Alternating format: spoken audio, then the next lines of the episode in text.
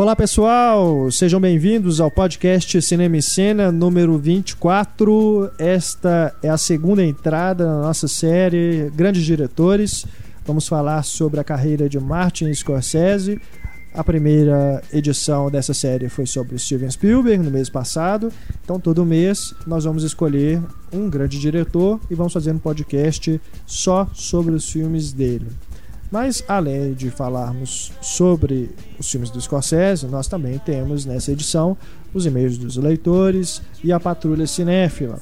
Então você fique atento aí também no podcast para o diálogo misterioso. Nós vamos dar a resposta da edição passada e nesta edição tem mais um desafio para você faturar prêmios aqui no podcast Cinema e Cena.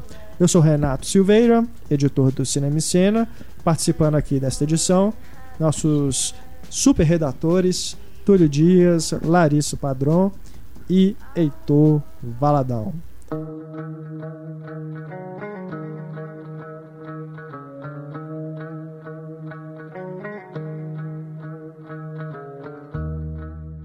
Pessoal, vamos começar então com o resultado do diálogo misterioso. A resposta da edição passada era a comédia clássica dos anos 80, Um Peixe Chamado Wanda. Mas como é um filme que eu acredito que só os ouvintes mais adultos conhecem, né? Porque o último podcast foi o podcast de sexo, proibido para menores. Então falei, vamos escolher um, um desafio aqui mais apropriado para a idade da galera que está escutando. Da né? Pixar é que a gente não ia colocar. e não deu outra, é, pouca gente participou, as pessoas que participaram realmente são aí mais, mais velhas, né? Vamos escutar aí o diálogo. We did not lose Vietnam. It was a tie. I'm telling you, baby, they kicked a little ass there. Boy, they whooped your hide real good. No, they didn't. Oh, yes, they did. Oh, no, they didn't. Oh, yes, they did. Oh, no, they didn't. Shut up! E o primeiro que mandou a resposta correta para o nosso e-mail foi o Rafael Costa. Parabéns, Rafael. Você vai faturar aí a bolsa do filme Cavalo de Guerra e mais uma camisa de surpresa que irá dentro da sacola para você tá bom? Também acertaram o diálogo nesta ordem: Renato Sabado, Emílio Eiji Amani, Fernando Alves, Rafael Bezerra, Vitor Rodrigues de Paula, Guilherme Dutra Tomasi, Denis Araújo, Fabrício Pudoca Roveri, Davi Martins, a Iris, Perf... a Iris Perfeto. Agora acertei, hein, Iris? Iris Perfeto, Emanuel Costa e o nosso querido Hélio Francis. Parabéns a todos que acertaram o diálogo misterioso. Fiquem atentos. Você que não acertou, tente mais uma vez nesta edição. Temos mais diálogo aí ao longo do programa. Você fique esperto e a primeira pessoa que mandar o e-mail com a resposta correto para com a resposta correta, né? para cinema arroba fatura também mais uma bolsa do filme Cavalos de Guerra e uma camisa surpresa. Tá bom? Imagina se o Renato tivesse usado o diálogo misterioso cena de sexo de algum filme. Podia ter usado da Meg Ryan no Harry Sally. Harry Sally, né? Pois é. Aí ia chover de resposta. Todo mundo ia saber de onde que é. é então... Mas é isso aí, galera. Fiquem atentos aí ao diálogo. Boa sorte a todos.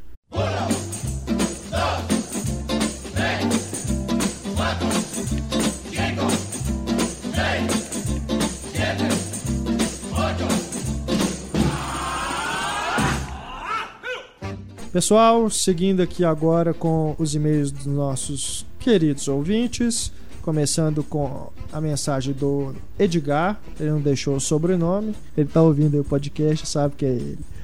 Ele diz aqui: acompanho o site há 12 anos, mais ou menos, e eu que já adorava as críticas do Pablo Vilaça, mesmo querendo esganá-lo por falar mal de alguns dos meus filmes favoritos, demorei a conhecer os podcasts. De repente, está se tornando a minha seção favorita do site. Sinto muito, Pablo. Sobre as pornochanchadas, basta assistir a uma sessão do Canal Brasil chamada Como Era Gostoso o Nosso Cinema, onde passam algumas dessas pérolas daquela época. Não sendo preciso se esforçar muito para ver que eram filmes puramente pornôs e de péssima, mas muito péssima mesmo qualidade. Se ainda passasse a Dama do Lotação, Bonitinha Mais Ordinário, ou aqueles filmes do Made in Brasil da Band, vá lá. Mas graças a essa sessão, eu descobri que existem filmes como Violentadores de Meninas Virgens, que acredito ser o pior filme nacional que eu já vi. E olha que eu já vi muita porcaria. O Edgar tá falando isso aqui tudo por causa do, do podcast anterior, que foi sobre cenas de sexo, é, filmes que têm cenas de sexo mais picantes, né? E ele continua aqui o e-mail. Aliás, eu lembro de ter visto o filme com a Carla Camurati, que alguém comentou no podcast, foi o Heitor que falou. É, ele só fala aqui que viu o filme. Só fala o nome. Bom, se alguém souber o nome, depois tem que perguntar para o Heitor, né? O Heitor teve que se ausentar aqui momentaneamente, mas ele vai participar do debate daqui a pouco. No mais, acho que vocês esqueceram de falar dos filmes do Jordi Apatol e saber se acham gratuito. Destaco Pagando Bem que Mal Tem ou não. Mas Pagando Bem que Mal Tem não é do Jordi Apatol, não, Edgar. Esse é do Kevin, Kevin Smith, Smith. Né? Nesse não é, não é, é um filme sobre é, os dois. Sobre os caras né, que resolvem fazer um pornô, pornô né? né? E as cenas que tem ali não são também.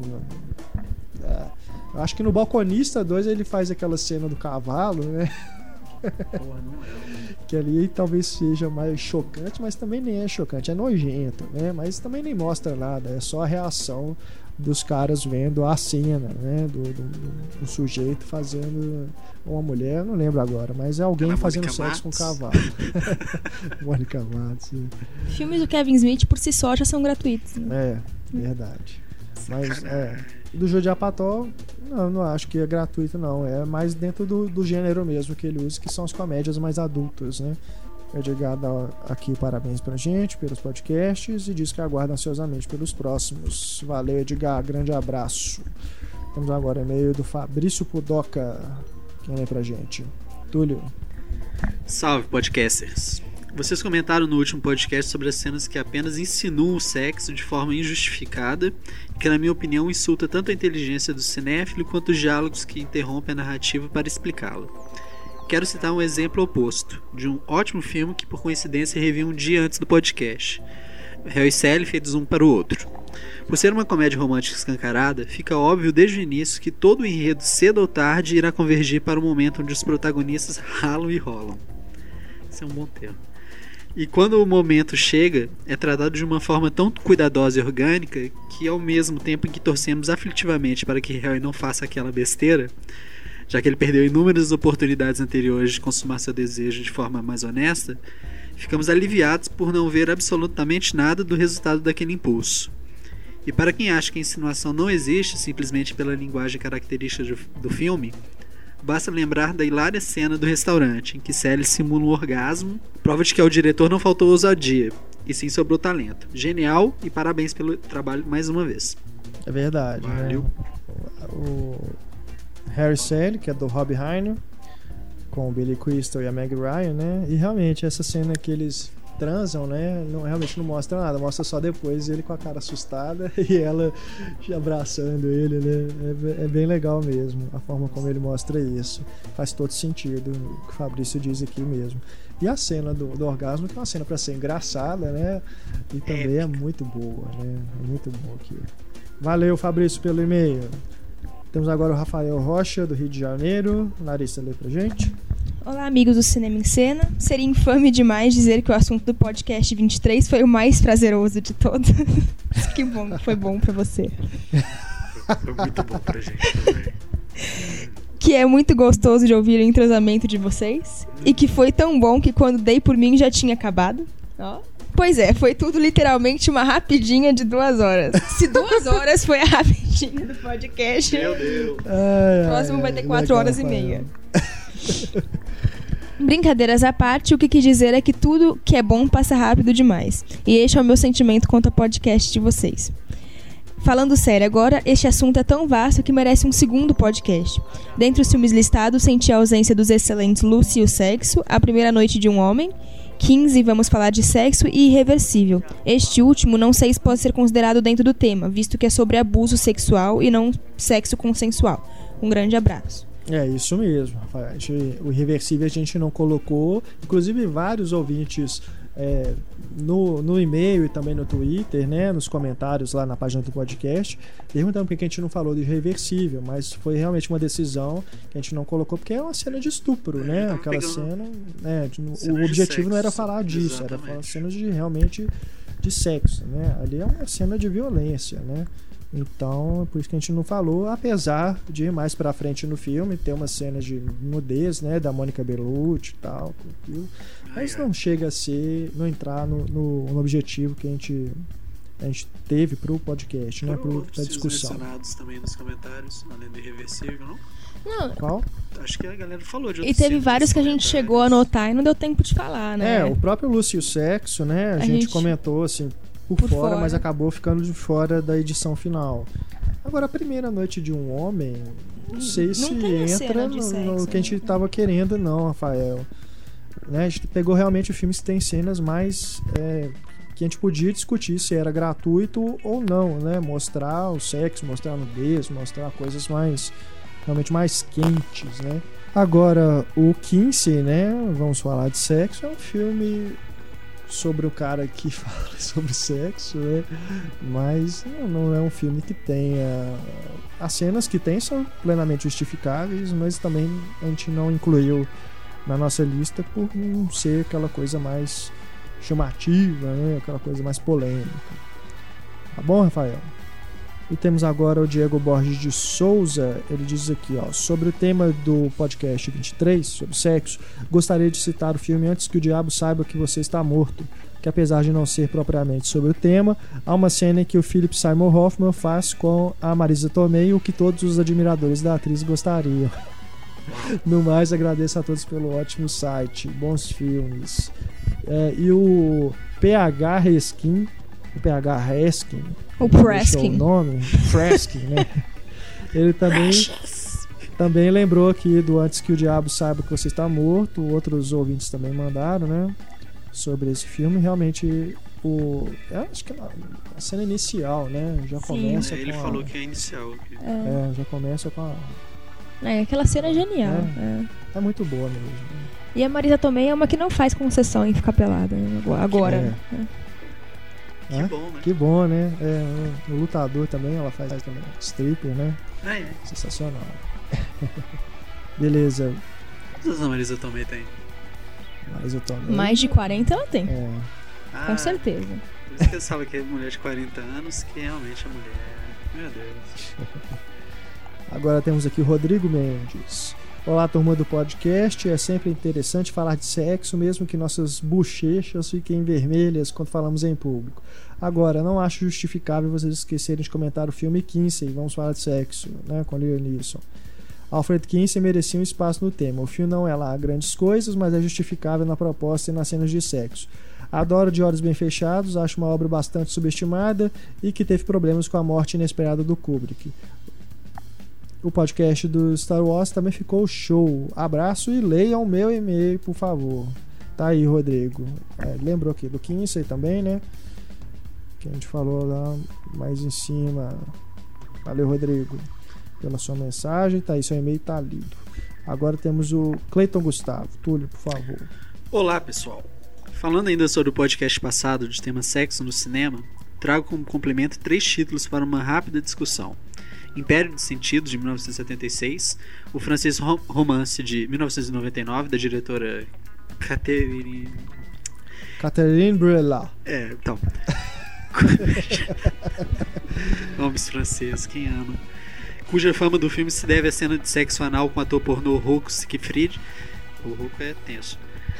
O nacional do começo ao fim, O sobre rouco é tenso tudo. tudo bem, desculpa. É, o nacional do começo ao fim sobre incesto entre meio irmão. Incesto. É, incesto entre Incesto. meio irmãos. A Larissa me desconcentrou aqui. Para fechar, deixo uma questão. Não seria mais fácil realizar uma campanha anti-pirataria nas salas de cinema do que aquelas propagandas irritantes da UBV toda vez que alugamos um DVD? O filme estreia na quinta-feira e no dia seguinte já está disponível online e no camelô. Forte abraço em todos. Valeu, Cleiton. Eu acho que não funciona de jeito Eu nenhum. acho que propaganda pra pirataria não funciona É. de jeito nenhum. Quem quer piratear, vai piratear e não vai ficar sensibilizado com aquilo. Vai ser só mais uma propaganda no cinema pra encher o saco, né? Antes do filme. Sobre os filmes aqui, Clayton. Cara, Império dos Sentidos eu preciso rever. Não sei comentar, assim, tem muito tempo que eu vi. O romance eu confesso que eu não assisti. O romance é o do Guel. Mas como, pelo que você descreveu aqui, eu vou procurar. e do começo ao fim, cara, é indefensável como filme, né? Como cinema, que aquilo é muito ruim. Aquilo é muito ruim e as cenas que tem também não, não tem nada demais, né? É simplesmente chama atenção pela tosquidão, né, daquilo. É muito ruim, muito ruim do começo ao fim. Não assista. Aí todo mundo vai procurar agora. É, todo mundo. Até eu já, tô- já quero ver. Valeu, Cleiton, pela mensagem. Agora temos o Thiago Lúcio Oliveira. Larissa. Fiquei pensando se vocês iriam comentar sobre uma das cenas de sexo que mais me impressionaram e que funciona dentro da narrativa com uma força dramática fundamental para a história. Trata-se da cena de sexo entre os personagens de Halle Berry e Billy Bob Thornton no filme A Última Ceia, de Mark Foster. O filme fala sobre duas pessoas que experimentam ao longo do filme uma série de situações dramáticas, melancólicas, tristes e pesadas, e eles simplesmente vivem suas vidas como se estivessem em coma, anestesiadas. E aquele momento de sexo entre os dois foi o único momento em que eles per- se permitem algum prazer. Dar-se um ao outro algum momento de satisfação, uma oportunidade única de se sentirem vivos. E o diretor Mark Foster conduz a cena de uma maneira tão crua e sem muitos cortes que fica difícil acreditar que não tenha rolado de verdade entre os atores, de forma tão autêntica e verdadeira como ela parece. É, realmente, esse eu posso dizer que a gente deixou, passou batido mesmo. A última ceia, realmente, as cenas são bem quentes, né, Túlio? Calor. Tá quente. Valeu pela lembrança aí, Thiago. Agora temos aqui o Vitor Yudi Raineri Muraoka. Ele voltou. Ele é o Vitor Silva. Olá, amigos do podcast. Esse último podcast foi um tanto quanto inesperado, o que significa que foi muito, mas muito divertido. Uma coisa que vocês não mencionaram é a capacidade que as mães têm de, quando estamos assistindo a um filme, ela entra na sala bem na hora do sexo, causando um momento de constrangimento. Pior que é verdade, porque eu, antes que o diabo saiba que você está morto, assisti com a minha mãe. O filme já começa daquele jeito. Continua aqui o Vitor. Certa vez estava pensando em um filme para assistir com a minha mãe e desisti de amor e outras drogas. Apesar de gostar do filme, não seria muito legal assistir com a sua mãe. A Anne Hathaway também mostra seus atributos em O Segredo de Brokeback Mountain. Quando fui assistir há um dia e chegou numa cena de sexo, achei que ela iria repetir o feito e expor o seu corpo, que acabou não acontecendo. E Vitor, tá só atrás a Anne Especialista da hein? Mas realmente, esse negócio de, de, de assistir filme com a mãe, dependendo, é, É meio tenso. constrangedor mesmo. O pior é você tá assistindo um filme, eles entram de repente, tá na cena de sexo e todo. Tá assistindo filme pornô, menino? É foda. Ai, ai, ai. Traumas pessoais, doutor. Não, não liguem. É. Terminando aqui o e-mail do Vitor. Como acompanho o site há muito pouco tempo, depois que saiu um podcast novo, eu ainda tinha os anteriores para me divertir. Agora que eu já estou em dia com os podcasts, fico ansioso para que as quintas-feiras cheguem e eu finalmente possa escutar o podcast. Desculpa, viu, Vitor? Esse tá É, entrando foi na mal, sexta, né? Mas a gente avisou lá no, no Twitter. Devo informar também que vocês fazem crescer em mim uma exigência muito grande em relação a podcasts. Por esse motivo, quando ouço outros podcasts, fico extremamente desanimado com a qualidade. Não que sejam ruins, só não são tão bons quanto o de vocês. Poxa, Vitor, que bacana, Obrigado. cara. Ó, velho. Com todo respeito aí à concorrência, né? Mas Mas é o Vitor que tá falando. Mais uma vez, um parabéns ao trabalho de vocês. Continue fazendo esse maravilhoso trabalho, não só no podcast, mas no cinema e cena em geral. Valeu demais, Vitor. E por fim, temos aqui Rodrigo Andrade, ele que é de Recife. Olá pessoal do Cinema e Cena, escrevo para confirmar uma observação feita por Larissa Padrão na última edição do podcast, a de número 23, sobre sexo. O filme Boogie Nights é inspirado na vida de um ator pornô que atuou durante os anos 70 e 80, John Holmes. Existem algumas similaridades entre essa figura e o personagem Dirk Diggler. O uso de drogas, a fama pelo tamanho do pênis e o envolvimento em crimes. Inclusive, existe outro filme inspirado na vida de Holmes, Crimes em Wonderland, que é de 2003 com Val Kilmer. Verdade, aqui o, o leitor ouvinte, né? Oberdan Roger Martins também nos escreveu e lembrou do John Holmes e do Crimes em Wonderland. Verdade, né? A Larissa tinha lembrado e a gente não, não sabia quem que era o cara, né? O John Holmes, portanto. Continuando aqui o e-mail do Rodrigo, ele diz: Outro filme comentado no podcast foi o Milênio. Assistindo a versão de 2011, acabei percebendo algo sobre o personagem Daniel Craig que gostaria de compartilhar e ver se vocês concordam comigo. O personagem Michael Blomqvist nunca toma iniciativa nas suas relações sexuais. É mesmo. Esse é um exemplo clássico do menino manha. Ele é um menino passivo que espera a mulher tomar iniciativa para ele falar: pô, não tive culpa de nada, você tá fazendo, eu não queria fazer, eu tô quieto na minha. Sabe? Então. Confissões pessoais. Não, não, não, não, não. Eu não, eu não sou passivo. É, né, Túlio? Porra, Larissa. Não, o Túlio tá muito com opções Porra, pessoais. Larissa. Não, porque quem nunca passou por isso, não? Não? Ah. Foi um amigo meu, né? Só faltou falar isso.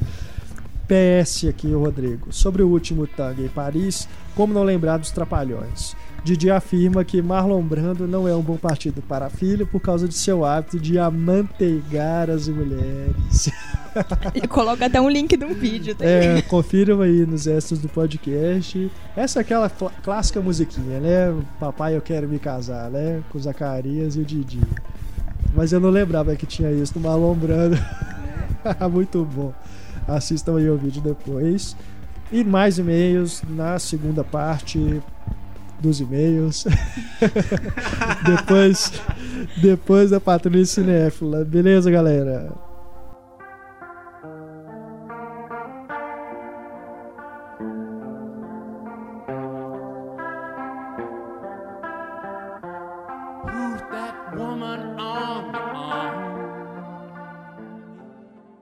Bom, pessoal, iniciando o nosso debate dessa edição do podcast especial da nossa série de diretores, né? Grandes diretores.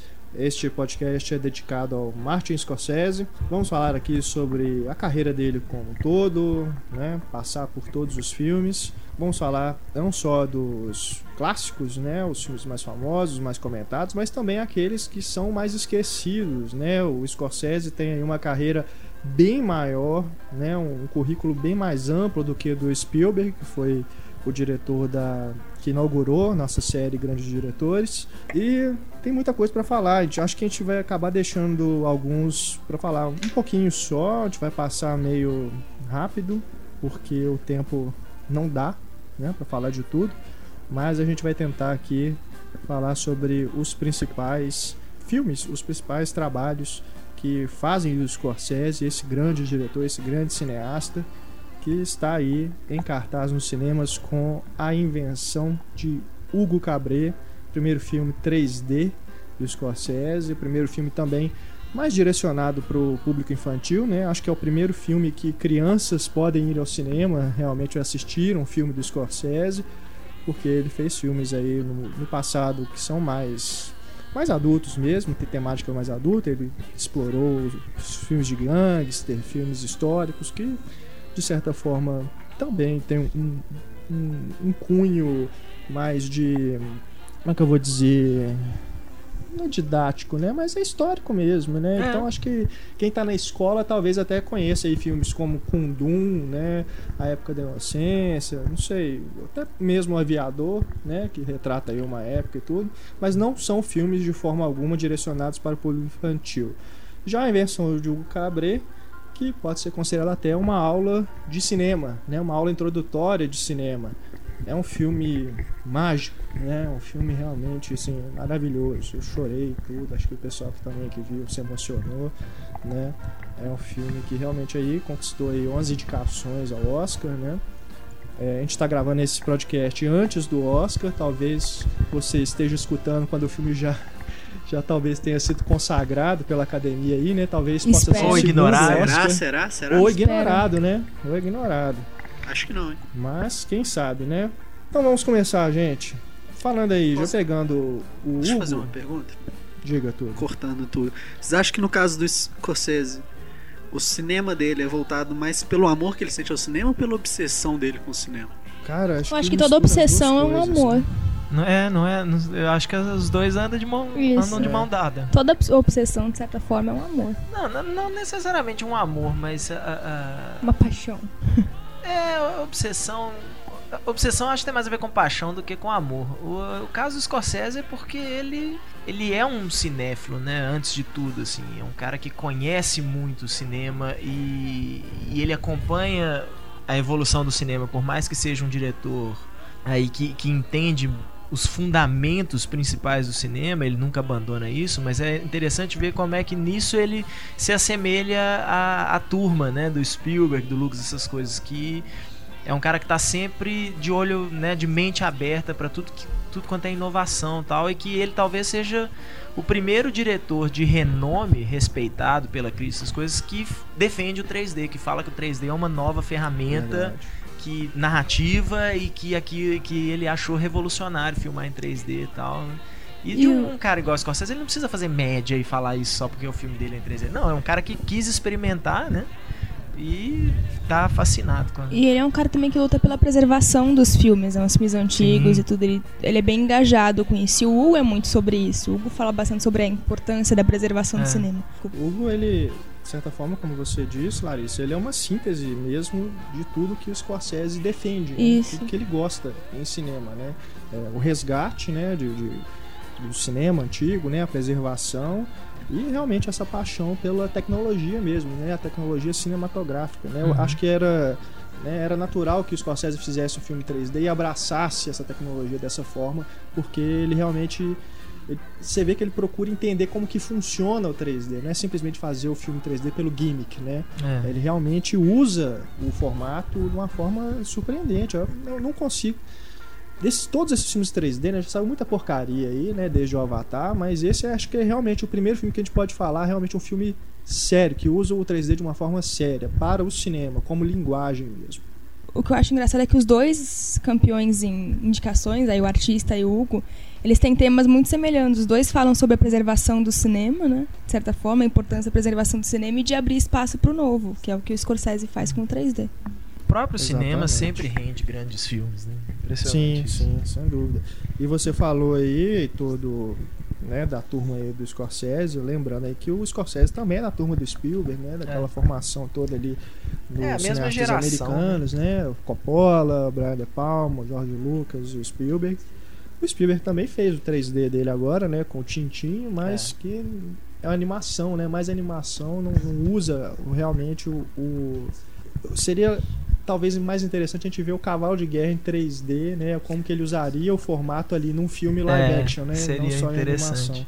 Quem sabe o próximo? O Lincoln não é 3D, né? Não. É, Ma- Mas é, eu acho que é isso é o que tá faltando, né? Um diretor resolver fazer um filme que que teoricamente assim não tem necessidade nenhuma de ser em 3D, um drama, uma coisa mais contida e tentar fazer isso em 3D para ver se isso, né, se funciona como ferramenta cinematográfica ou mais como um gimmick para filmes, né? é, eu acho que formato 2012 vai ser o ano que a gente realmente vai ver os primeiros filmes sérios 3D, né? Teve o Hugo agora, o Hugo é de 2011, finalzinho de 2011, Uhum. né?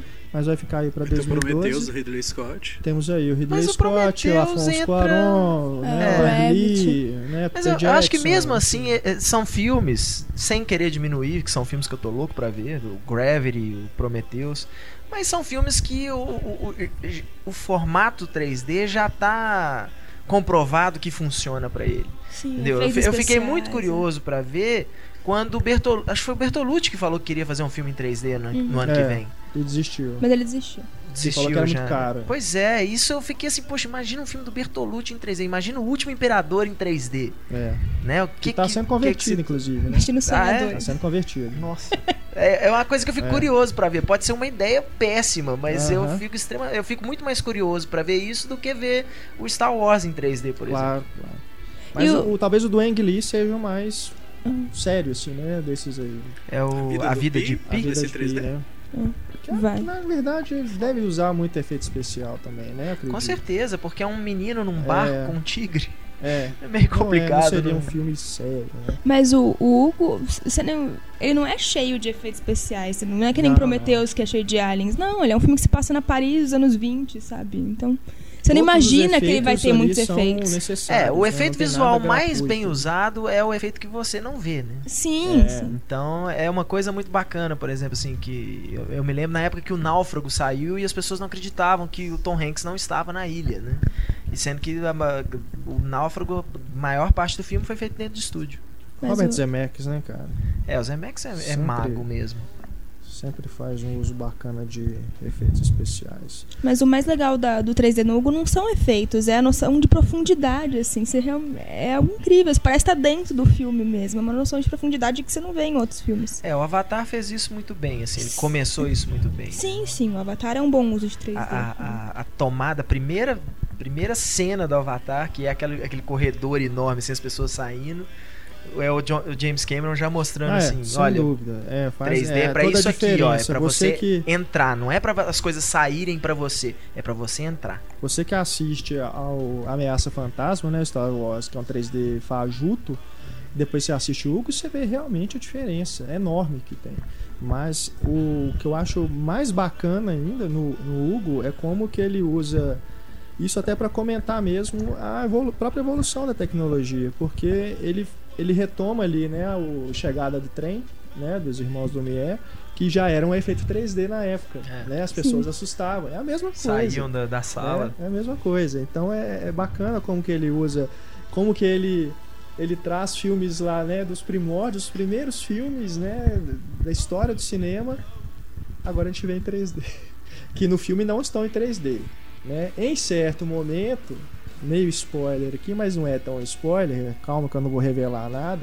Em certo momento esses filmes antigos ele toma uma, eles tomam uma profundidade, mas ali é em outro sentido, não quer dizer que ele tá convertendo, tá convertendo os filmes do Méliès para 3D, não. É outra, é outro sentido ali, com outro objetivo.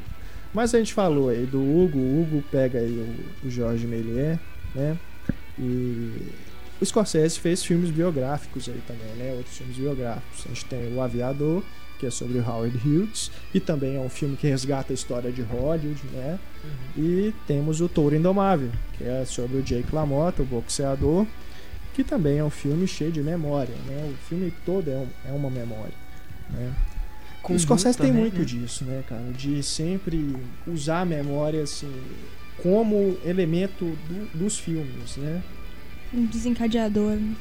O Aviador, cara, eu revi recentemente, até com preparação pro podcast. E é incrível como é que o filme cresceu. Na época eu gostei, achei bem bacana, tava até torcendo pra ele no Oscar.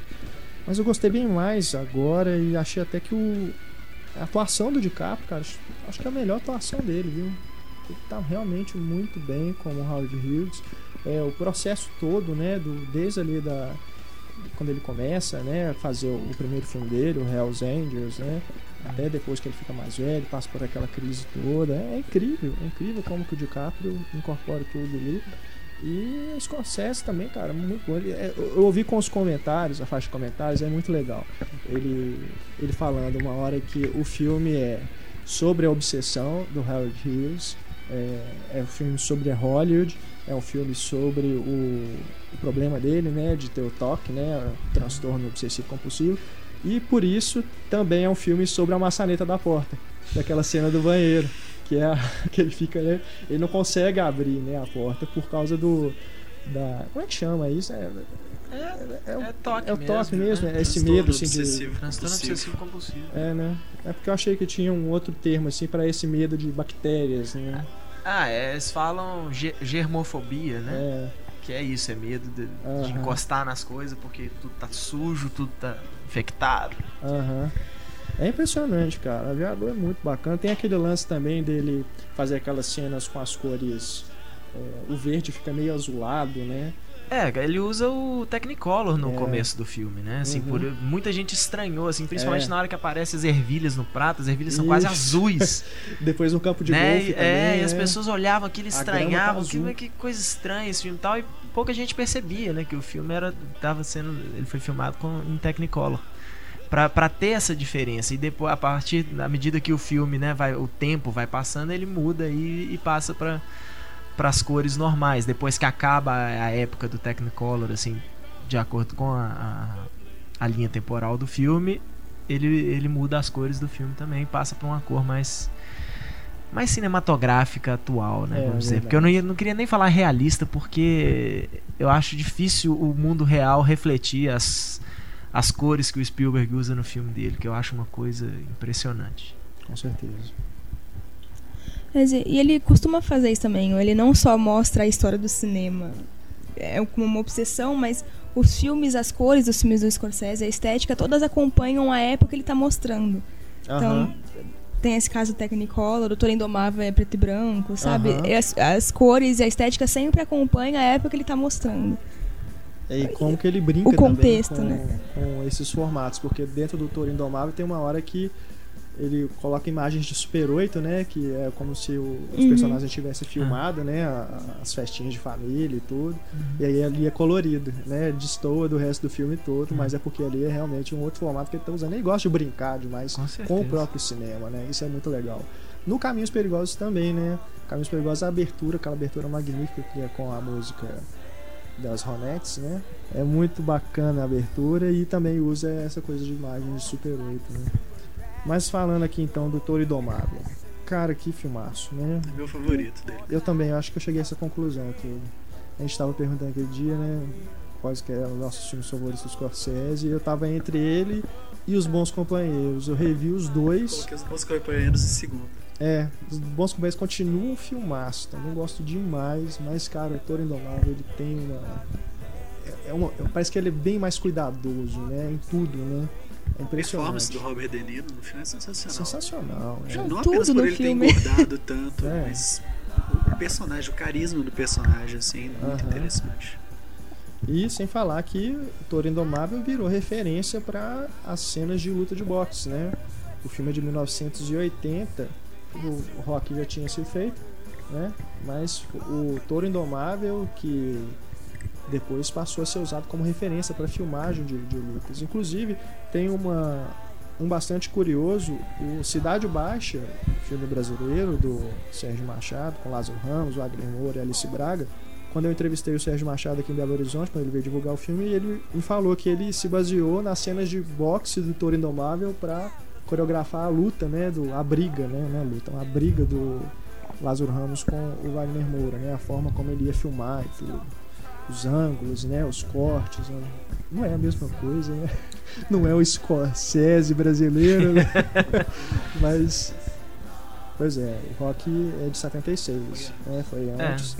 Mas realmente Foi foi, o o, o, o Scorsese ali. Na, é bem diferente, né? Quando você vê o filme, você, as lutas né, são muito. É, por mais que o Rock de 1... todo um estilo, né? Mas é, o- o Rock Toro 1 era um drama, mas não, não é a mesma coisa. Não é.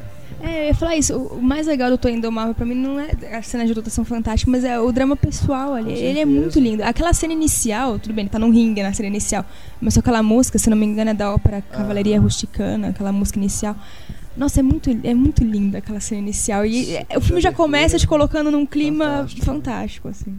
Não sei se Toro Indomável. Assim, é, eu gosto, claro que eu gosto do filme, assim, mas eu não sei se o Toro Indomável seria do- dos meus favoritos dele, não. Estranho, mesmo? né? É aquela coisa de. de talvez a a própria memória sentimental, assim. Certamente entraria num, num top 5, uma coisa assim, mas eu não. É, é estranho dizer isso, mas. é- é, às vezes, dependendo do tema do filme, da, da própria época que você se encontra, e às vezes uma, uma coisinha no filme te desperta mais, né, assim, esse, essa coisa de gosto mesmo, assim, de afeto pelo filme do que é, a, do que um filme que é tecnicamente, né, bem mais bem mais louvável, assim. Eu vejo muita gente, por exemplo, falando mal do Gangue de Nova York. Eu acho um filme genial, sabe, com todos os problemas, tal, é, é, que, que as pessoas gostam de de apontar, eu acho um filme genial, assim, eu- é um filme que eu não consigo parar de assistir.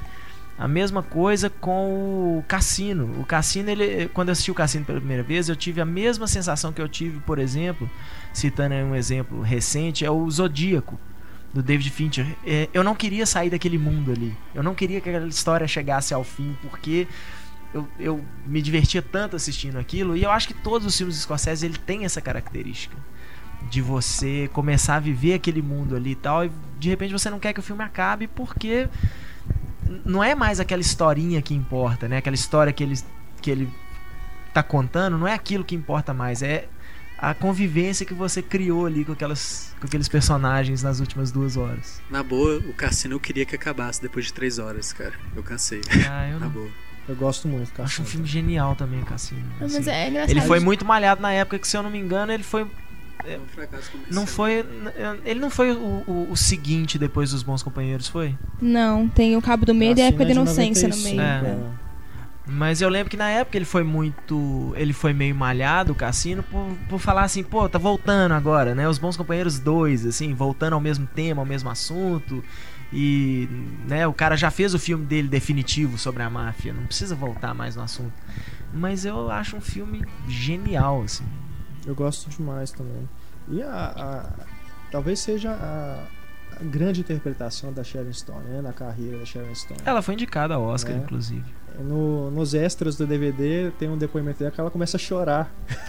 ela começa a chorar, lembrando do- de como que o Scorsese dirigia ela, né? Ajudava ela a conseguir fazer as cenas e tudo. É bastante interessante.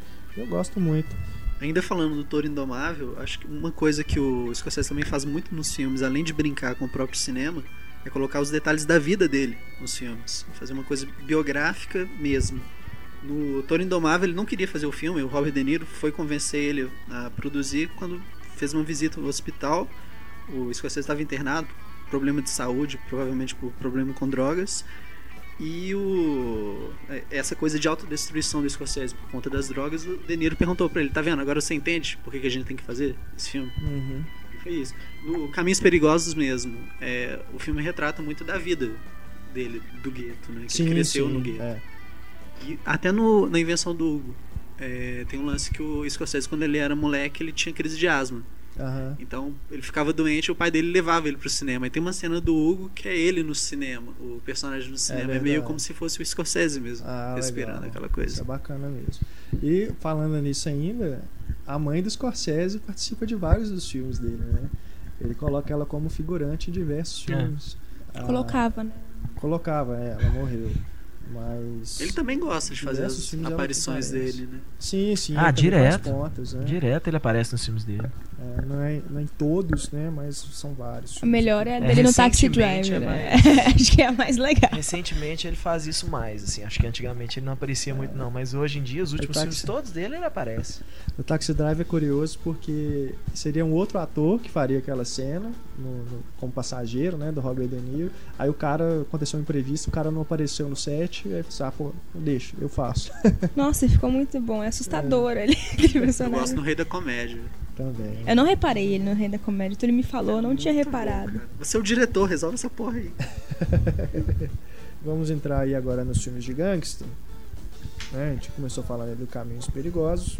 Caminhos Perigosos que tem, ainda era o, acho que o segundo filme que ele fez com Harvey Keitel.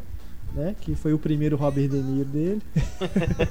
Hoje o Robert De Niro dele é o Leonardo DiCaprio, né? Foi um dos primeiros Robert De Niro na vida, né? Porque foi antes até do Poderoso Chefão 2, o Caminhos É. Perigosos. E aí o, o Robert De Niro também tá nesse filme, só que não é o principal. Ele queria ser o papel principal, mas o Harvey Keitel, não, o papel principal é meu. É que o Harvey Keitel na época era mais. Já era um ator, assim, né? Que Keitel ou tava. Keitel? Keitel. Só. Já era mais consagrado, assim, vamos dizer. O Robert De Niro ainda era. Tava iniciante. O Harvey Keitel, nada a ver, curiosidade meio boba, mas ele tem a mesma cara do que há 50 anos atrás, assim. Já... É, ele com 20 anos ele já tinha cara de velho e hoje que ele tá muito velho, ele não tem cara de muito velho. o Caminhos Perigosos talvez seja o primeiro filme dos Scorsese que a gente comece a enxergar realmente o Scorsese que ficou, né, se consagrou aí É. nas décadas seguintes. Tem ali várias cenas né, memoráveis. Tem aquela do bar, né, a briga do bar ao som dos Stones, enfim. É, Foi Ali- a primeira vez que ele usou a música do Stones, né? É, acredito que sim. Ja- Jack Flash. Acredito que sim, é. E é ali que você começa a reparar realmente o estilo dele, né? Nos outros filmes que ele fez antes, como Quem Bate a Minha Porta, que é o primeirão dele, né, de 67, ali você já começa a observar o, aquelas coisas de, do ângulos, né, os ângulos de, de, de filmar os diálogos, né, a própria movimentação de câmera, enfim. Ele inventa muito ali, mas acho que é realmente no Caminhos Perigosos que, a gente, que isso já está mais consolidado, né, e que depois ele vai voltar a explorar isso, como a própria linguagem dele, o próprio estilo dele. Caminhos Perigosos, que é de 73. Terceiro longa dele, né? Terceiro longa. E tem Antes- também essa coisa dele com o cinema que ele coloca uma cena do Rastros de ódio do Exato, exato. Que o Rastro de Ódio ele já era citado no Quem Bate a Minha Porta. Ele, ele tem isso, né? Desde lá no começo, essa coisa de né, citar o próprio cinema, né? Dentro do filme. Isso é legal. E é engraçado, porque o Caminhos Perigosos é de 73. De certa forma, a gente pode dizer que o Scorsese revisitou esse lado mais do submundo nos filmes seguintes. Mas outro filme de gangster mesmo, né, dele foi só Os Bons Companheiros, né, em 1990, né? Nesse meio tempo aí ele fez o, o, o Toro Indomável, que tem uns certos elementos É, ali, né, da é, mas não máfia é que vivia ali, né, Importante então- no filme. É, né, mas não é assim. importante. É presente, mas não é. Exato. Não define o filme, né? É. O Taxi Drive tem aquela coisa da rede de prostituição, né? É. mas também não é. É, não o Scorsese é meio que nisso, né? cineasta do submundo, né? No É. começo da carreira dele. Ele gosta de mexer com esse tipo de personagem. Aham. Mas não é- necessariamente gangster, bandido, É. assim, mas as pessoas pobres e, e que esse tipo de coisa é sempre presente na vida delas. né? É porque é curioso porque muita gente, muita gente conhece o Scorsese como diretor de filme de gangster, É. né? Antes dos Infiltrados ele tinha feito só três, né? Que são exatamente gangster. E teve um bom intervalo entre um e eles. Acho que é porque Os Bons Companheiros foi, fez tanto sucesso, né? É. Ficou tão marcado assim na época que aí as pessoas meio que Porque nem o Caminhos Perigosos, eu, eu não colocaria ele como um filme de gangster, né? Eu acho que tem, assim, o elemento é muito forte, mas um filme de gangster, É, não é sobre sei se encaixaria, a organização né? É. dos gangsters, né? Mas porque os bons companheiros, personagens o cassino, né? é, é- aí é Sim. literal, se passa Literal, nesse é. mundo, né? Assim, é, É. os personagens são parte da máfia, esse tipo de coisa, mas a qual qual outro? E Os infiltrados, né? os bons companheiros, cassino, tem mais algum de Não, gangster? e o? Caminhos Perigosos. É, só. O, o- mas eu acho que isso que o Heitor falou é muito verdade. Mais do que um, um- um diretor de gangster, ele é um diretor do submundo mesmo. Porque pode reparar que mesmo os filmes dele que não tem essa coisa mais pesada, assim, que nem é mais. talvez mais forte no Taxi Driver, a maioria das. tem muitas cenas na rua nos filmes dele. Mesmo os filmes mais sérios, mais. Dramas mais pessoais. Tem muita cena feita na rua mesmo e mostrando esse lado mais Nova York, assim, de ser. Então, é difícil ver um, não, ver um filme dele que não tem esse elemento meio submundo na rua. Olha, e nesse sentido já nós é só pra citar, mas nós vamos voltar no assunto provavelmente depois. Nesse sentido, o Depois de Horas, que é um filme ignorado dele aí, né? Assim, as pessoas falaram até mal do filme na época. Nesse sentido, o filme é uma coisa de louco, né? Depois de horas tá no meu top 5. Genial. Impressionante. Mas depois a gente volta depois de horas. Vamos ficar no assunto. É, o Scorsese, assim como o de Allen, né, o diretor nova-iorquino, então ele É. filma muita cidade, né? Tanto é que o Gangue de Nova York, que eu não sei se a gente considera um filme de gangster, de certa forma, né? É, tá aí mais um filme de É um filme gangster. histórico do... de gangster. É, é um filme do, do início aí dos gangsters no- nos Estados É. Unidos, né? Não, não eram nem os italianos ainda, né? Que ele, ele por ser um, um diretor italo-americano, ele gosta, né, desse, desse, desse universo aí da, da máfia italiana, mas não- na verdade não são os, os italianos. Que na época o Gangue de Nova York foi muito malhado, né? Foi. uma coisa assim, dizem que o Scorsese era muito patriota, que aquela coisa que ele estava muito movido pelo 11 de setembro, aquela teve, coisa toda. teve um monte de coisas, né? Na época o, Se o, você o filme pensar, estourou o orçamento, é, então fala, começaram a falar que era mega 11 de setembro, né? É, e começaram a falar que o Scorsese tava ficando megalomaníaco, que o sucesso subiu a cabeça dele, como assim ele faz um filme histórico de máfia e o filme custa mais de 100 milhões de dólares É. e que o filme não. Deu muito problema. O filme é, é, não tava Os irmãos correspondendo bem na bilheteria. É, foi a Miramax, né, na época, se eu não me engano, que lançou o filme. E, e essas coisas, né? Ah, que o filme é problemático, tem problemas narrativos e é, é complicado, aquela, aquela coisa política da época que era, né, assim, não, não fica bem. Tem gente que fala que não fica bem explicado. E olha, eu acho que o filme tem um alicerce ali que que para mim é inabalável. E pode, pode falar qualquer coisa, mas eu acho que não só o Scorsese, mas eu acho que ele no personagem do Daniel Day-Lewis, eu acho que é o, é o alicerce do filme. Aquilo ali carrega o filme de uma maneira que eu acho assustadora de tão tão elevada a qualidade do filme para mim. Aquela certas coisinhas então de direção do Scorsese, aquela imagem do, do pessoal já descendo dos navios e entrando na fila do, do alistamento e já voltando para um navio para ser mandado para a guerra. Aquilo ali, cara, é, um, é, de uma. É emblemático, cara. É genial aquilo ali. Né? E eu acho uma das boas atuações do DiCaprio, mesmo ele não tendo que se esforçar muito. Talvez a coisa mais fraca do filme seja a Cameron Diaz, e mesmo ela não chega a comprometer, assim. Só que a gente imagina tá uma, uma atriz filme, melhor, né, do que ela.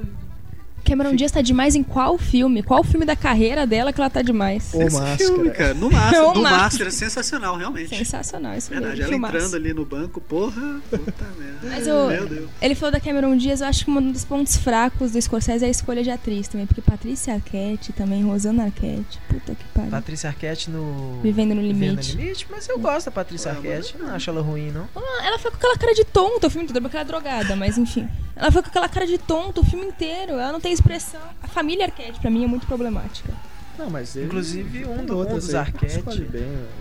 Um dos Arquette fez mudança de é. sexo. Jude Foster. A Sibyl Shepard também. Sibyl Shepard.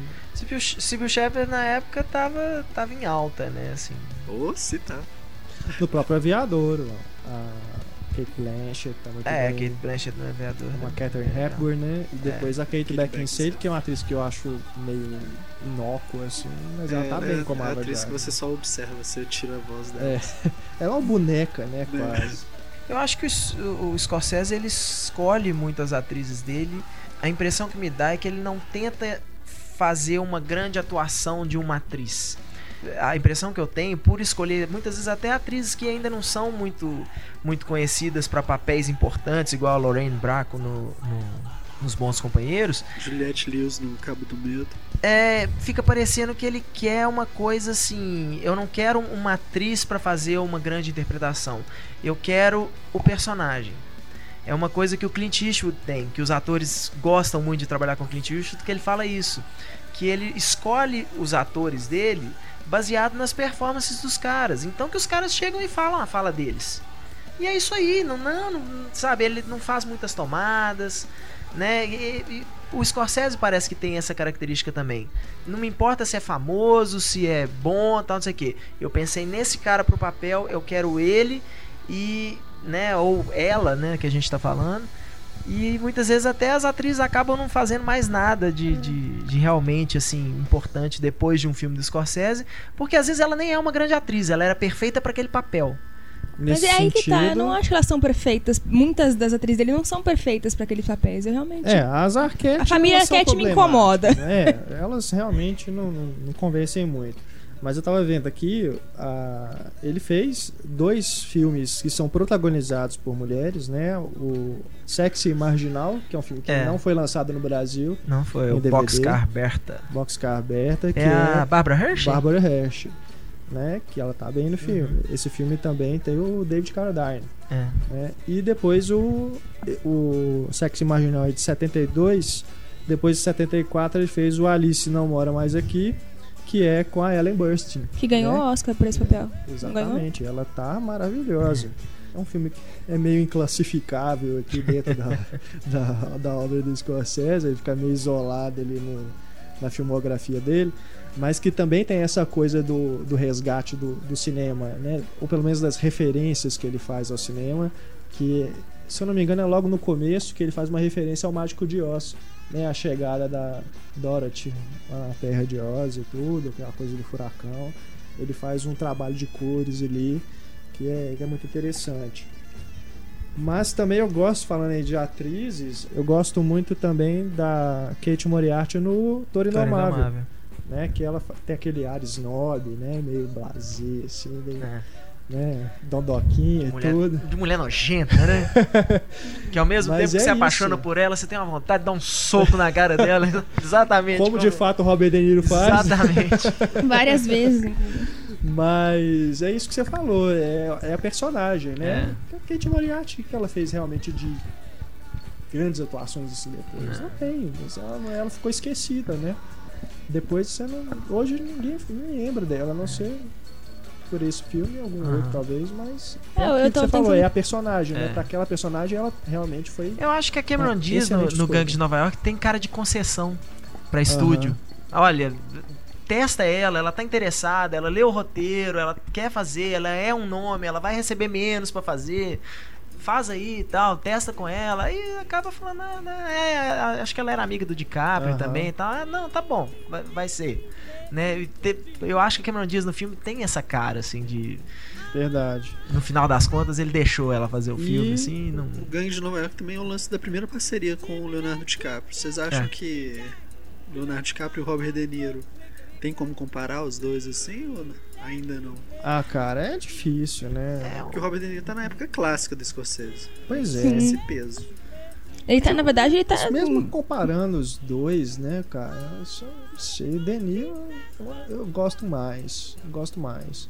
Eu acho que por a gente acompanhar o DiCaprio desde muito novo, a gente não consegue ver muita evolução dele como ator, principalmente porque ele foi muito elogiado na infância. Então ele teve essa, esse, ele ficou meio estigmatizado como um ator adolescente, né? E hoje em dia a gente continua vendo ele em- muitos papéis que ainda são papéis juvenis, vamos dizer. É raro ele interpretar, por exemplo, um pai de família igual no Por Ape- Foi Apenas um Sonho. E é até difícil ver ele no papel de um cara mais Você velho, compra, né? casado e tal. É, A gente vê a Kate Winslet no papel, não tem o menor problema. É. Mas ele, a gente ainda acha que ele tem aquela Ele cara de menino. menino ainda, aquele jeito de menino, Não né? convence muito. E ele tenta, ele tenta muito ser um, um, um- um- um ator eclético, vamos dizer. É, Ilha do Medo, ele é um pai de culpar, Você acha que no Ilha do Medo ele não é convence com. né? O Ilha do Medo, No ele é um cara Medo. mais velho, pai de família. Sim, mas eu não, não é que é questão Qual? dele não Ilha convencer. Eu, eu gosto dele como ator. Eu. Eu. Mas eu ainda vejo ele meio, meio, meio criança. Eu acho que ele ainda tem um jeito juvenil na atuação É, dele. Eu acho não que acho, Que que ele mudou demais. Eu acho que ele evoluiu demais também. Especialmente É, depois de ter trabalhado com o Martin Scorsese. É verdade. Ele evoluiu, com certeza. É, é um cara que já tá trabalhando aí há mais de 20 anos, não evoluir na, na atuação dele, brincadeira, você pode desistir. Até o Ben Affleck evoluiu. Não sei. evoluiu, sim.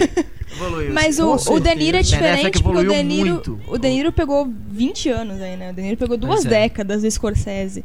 E o De Niro ele já fez um, uma marca, assim, realmente mais autoral, assim. Você vê ele num certo tipo de papel, assim, sabe? Ele é perfeito pra aquele tipo de papel. Não que ele não faça coisas diferentes, ele faz.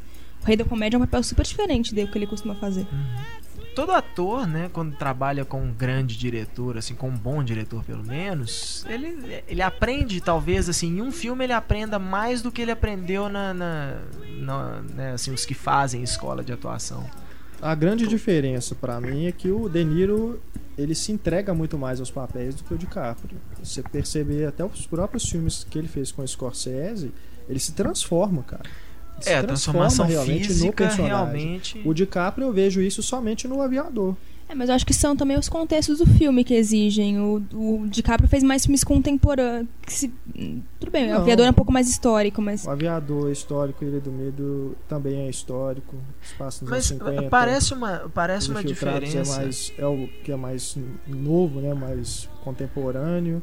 O, o Gangue de Nova York é mais antigo. Mas enfim, eu não acho que a questão de, da época interfira nisso, não. É, eu né? acho que é realmente é se entregar o personagem, se entregar o papel. Os Sabe- papéis são todos diferentes. Sabe qual, que é, sabe qual é uma coisa também? O De Niro vem de uma época em que os atores escolhiam o que eles vão fazer.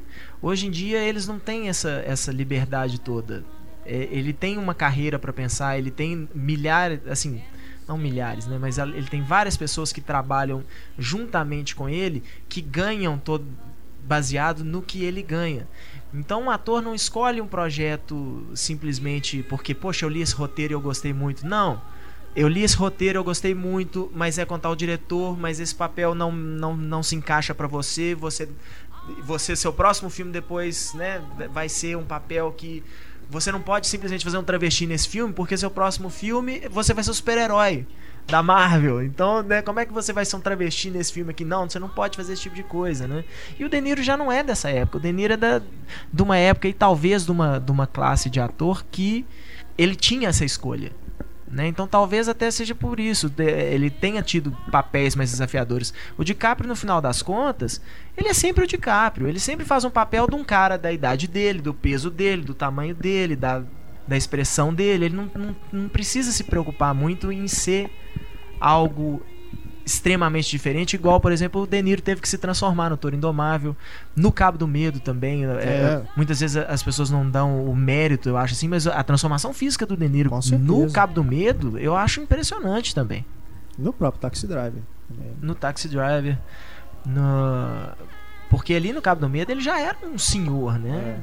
É. E, e, e a, ele assume uma forma física ali pro papel sim, que é uma coisa sim. assustadora. Sem dúvida. Falando então aí, só pra gente fechar aqui os filmes de gangster, Os Infiltrados, né, que ficou marcado mais como o filme que deu o Oscar pro Scorsese, é. né, finalmente, mas que é um filme bom, muito bom. Muito bom. É, é um filmaço. É, engraçado, é porque tem gente que fala que Gangue de Nova York, Os Infiltrados, até o Ilha do Medo são filmes menores do Scorsese, que nos últimos anos o Scorsese não é mais o mesmo e tudo, mas é porque eles não viram, parece que não viram esses filmes mais lá de trás, né? Tipo A Cor do Dinheiro, que ali é um Scorsese meio no automático mesmo, né? O próprio sexo marginal, que não é aquela grande coisa e tudo assim. Se for comparar com esses filmes mais recentes do, do Scorsese, pô, esses mais recentes são muito bons. É, é porque as pessoas pegam 30 anos e pegam 5, 6 filmes desses 30 anos. É. E eles pegam 8 anos e querem que todos desses 8 anos sejam maravilhosos, entendeu? Mas é. nesse meio ele tem vários filmes que fracassaram. New York, New York, por exemplo, foi um fracasso, eu acho, se não me engano, né? Vários. New York, New York, O Rei da Comédia também. Ai, mas injustificado. Foi um fracasso de bilheteria. Né? Não, mas é, é, é, Mas Os Infiltrados, cara, é um, é um filme muito bem executado, né? Sim. É, é refilmagem, tudo, aquela coisa, né?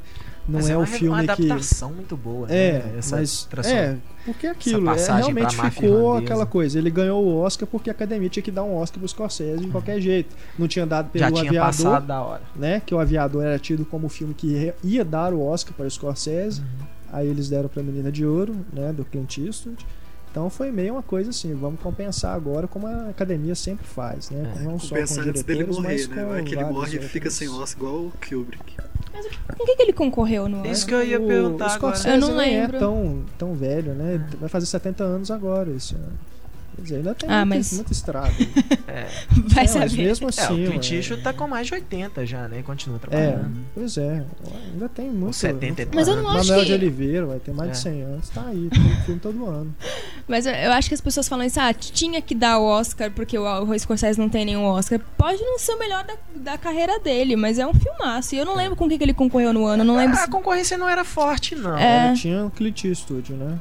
Na com nesse o... ano também. Era com o. o da honra lá, né?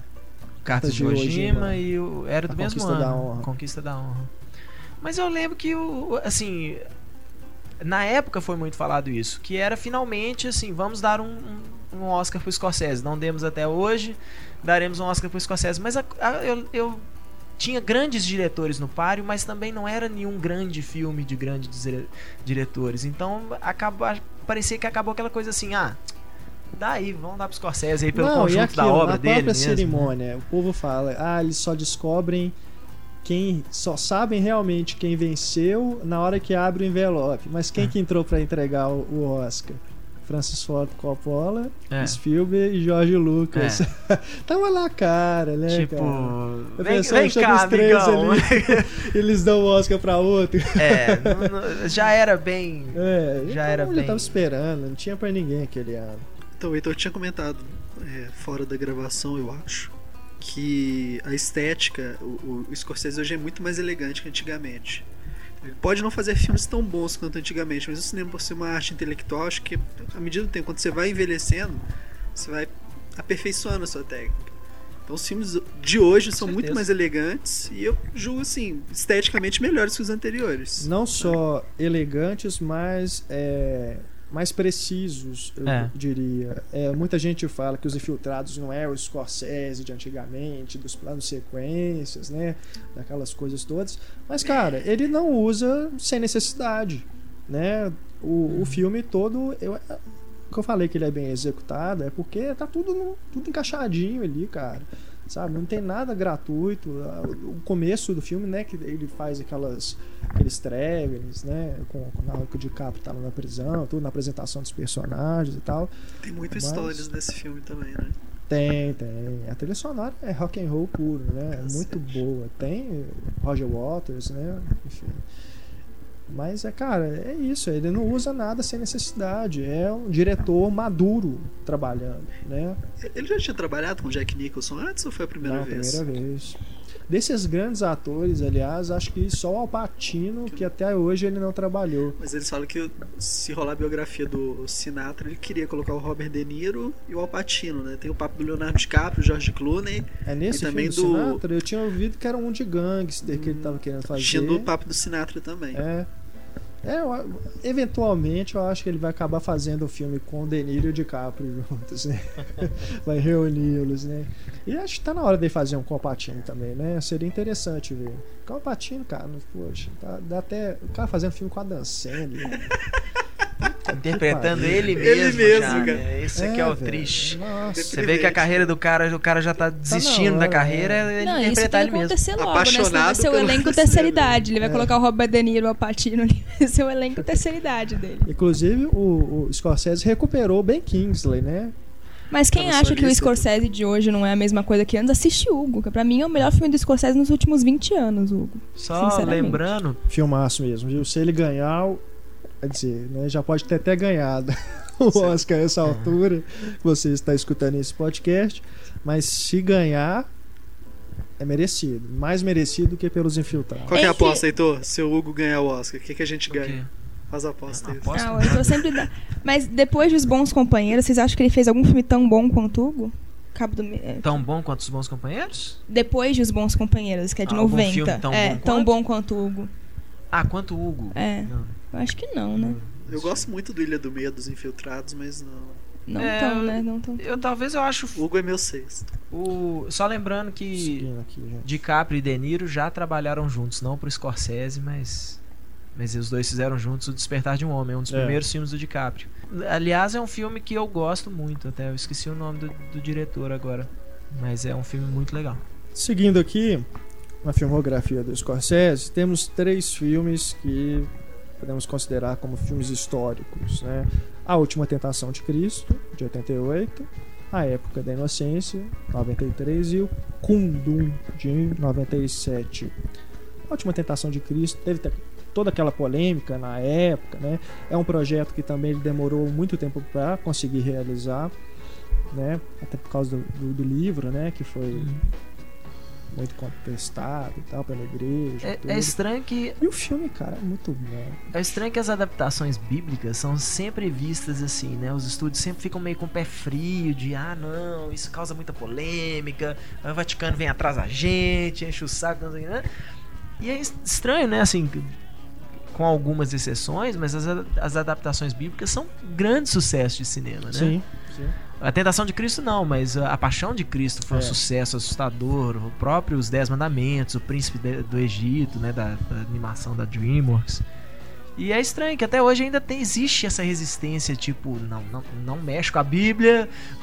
Não, e é curioso, porque eu assisti A Última Tentação de Cristo, quando saiu em DVD, com a minha mãe. E minha mãe, ela é religiosa, católica e tudo. E, cara, foi de boa, assim, sabe? Tem aquela cena lá Não horrorizou, a, não. né? Com a Madalena, né? E tudo, depois que ele tá na cruz e tudo. Aí depois eu conversando com a minha mãe, assim, sabe? Foi ela...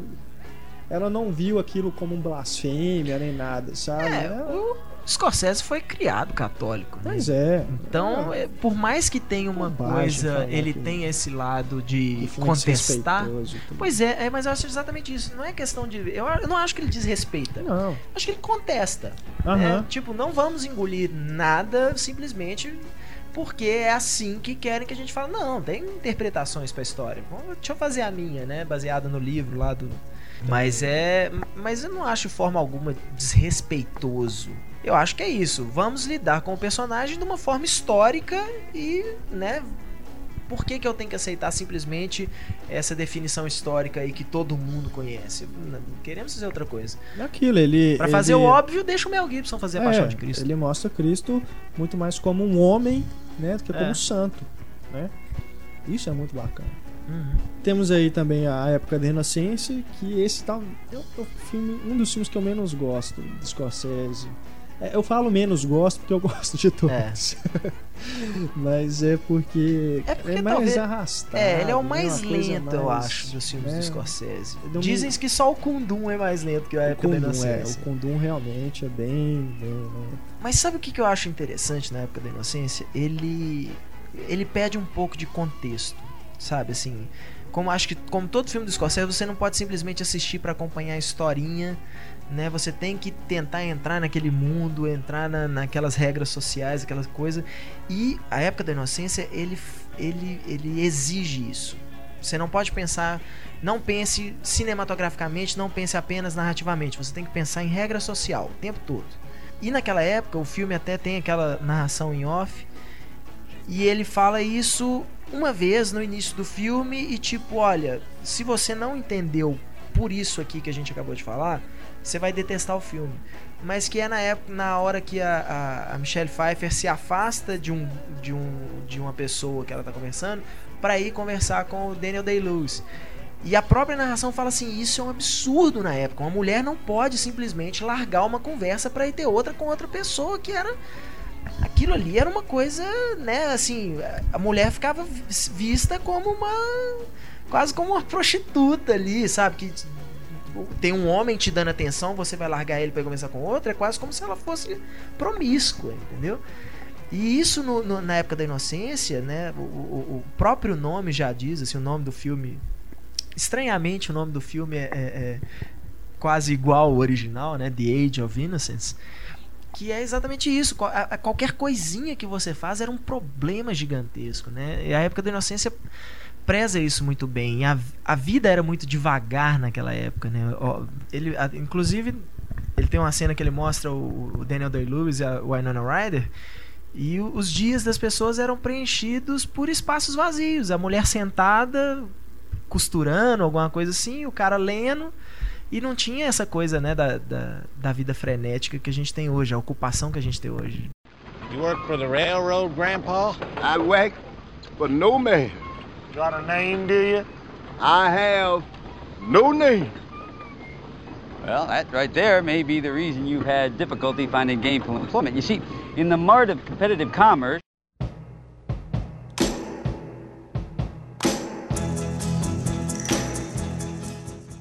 E tem os filmes de suspense, né? O Cabo do Medo, 91, e o Ilha do Medo, 2010. Cara, eu não sei qual, qual versão do Cabo do Medo que eu gosto mais. Tem o Círculo, Círculo É, do Medo, né, que é o original. também, mas eu, eu, eu pendo um pouco mais pelo Scorsese. É. O Ilha do Medo, ele, o, o título do livro era Paciente 67. Aí eu acho que foi É. traduzido justamente por causa do Cabo do É, Medo. falar isso agora. Acho que Foi. o, ti- o título foi por causa do Cabo do Medo. Vamos fazer um outro filme do Scorsese com Do Medo. A né? Warner chegou a anunciar como Paciente 67 o filme. Depois eles trocaram. Inclusive, se você for observar, o cartaz é parecido, né? Do Ilha do Medo e Cabo do Medo, né? Tem os olhos do, do Denito, do DiCaprio. Tem um lago embaixo. É, um lago, água, né? Um tem o cabo e o outro tem a ilha, né? E eu acho Paciente 67 um nome tão mais enigmático. Nossa, né? Ilha do Medo é um nome bem ruinzinho, né? Bem. É, Pode ser qualquer certeza, coisa, Ilha do Medo. Pode ser um filme desde adolescente até um filme do Scorsese. né? Mas que é um filme que também muita gente malhou. Ilha do né? Medo? Sim, sim. Pra falar a verdade. mesmo, muita gente malhou. Ah, eu não acho um grande é Scorsese, não. Mas, Ah, eu é, acho mas é, um, é um bom filme. Eu adoro Ilha do Medo. Pra falar a verdade, Gosto entre muito. Ilha do Medo e Cabo do Medo, eu prefiro Ilha do Medo. Não. Eu gosto de Cabo do Medo bastante também, mas eu prefiro Ilha do Medo. alguma. o, Cabo do Medo São não, cresceu, cara. né? Não consegui. Aquela- igual os bons companheiros. A primeira vez que eu assisti, eu falei, bé. A segunda vez, eu, caralho, que filme é esse? Cabo do Medo eu vi três vezes, cara. Não, não rola, cara. Cabo do Medo eu gosto muito da transformação que o, o Nick Note passa, né? Sim, pra Até mim a é hora melhor. que ele realmente enfrenta o Max Cady, né? E o Nick Note fica com uma raiva dele o filme inteiro, porque aquela filha adolescente dele é mais corajosa que ele. Que cara é bundão! É, Tadinha. A Larissa comentou que o Max Candy é tipo o Jason do Scorsese, né? É, você se É. tá com uma pedra, arranca a cabeça, dá um tiro com uma estaca e ainda assim ele não morre. E Mas é um filme que eu acho que ele é muito mais tenso do que o Ilha do Medo. Assim. É, cer- eu com acho que é mais né? tenso, mas o Ilha do Medo tem um clima mais bacana, eu acho. Eu prefiro. O Ilha do Medo é sensacional, cara. Eu, eu não- eu não, eu não vejo por que as pessoas ficarem, sabe, malhando. Todas as críticas que eu li não me convenceram, assim, no- nas, nas partes negativas em que elas entraram. A cena é que o DiCaprio. Scorsese menor, não é o Scorsese, o Scorsese fazendo projeto de, de encomenda e tudo. Não, mano. Mas- mas- é bem Cabo do Medo ou Ilha do. Medo? O Ilha do Medo. Ah, tá. Sabe qual é o problema? As pessoas elas tendem a, a querer superar as altas expectativas. Então, por exemplo, um filme tá indicado ao Oscar, mas ele não é excelente, excepcional. Já vira um lixo. Ele não é só bom, ele é um lixo, porque ele tá indicado ao Oscar e ele não é excepcional. Scorsese é a mesma coisa. Scorsese faz um filme que não é excepcional, é um lixo, não é bom, sabe? É, Só todo, aquela todo cena da grande diretor. do- todo grande É. A cena da abertura do Ilha do Medo, na hora que o Leonardo DiCaprio marca o Rufalo, Rufalo né? Rúfalo, né? Rúfalo. Ah, É, enfim, enfim, a gente fácil. Você sabe de quem é. Ele Mark não- Ruffalo. Ele não tá ouvindo. É, na hora que eles chegam, aí tem o policial no meio deles e cada um de lado. Aquela cena pra mim, aquele enquadramento é sensacional, é muito Sim, lindo, cara. Eu assisto aquele filme pra ver aquela cena, cara. E é o. Se você reparar o filme inteiro, o DiCaprio tá enclausurado de alguma forma nos enquadramentos. Tem toques geniais, cara.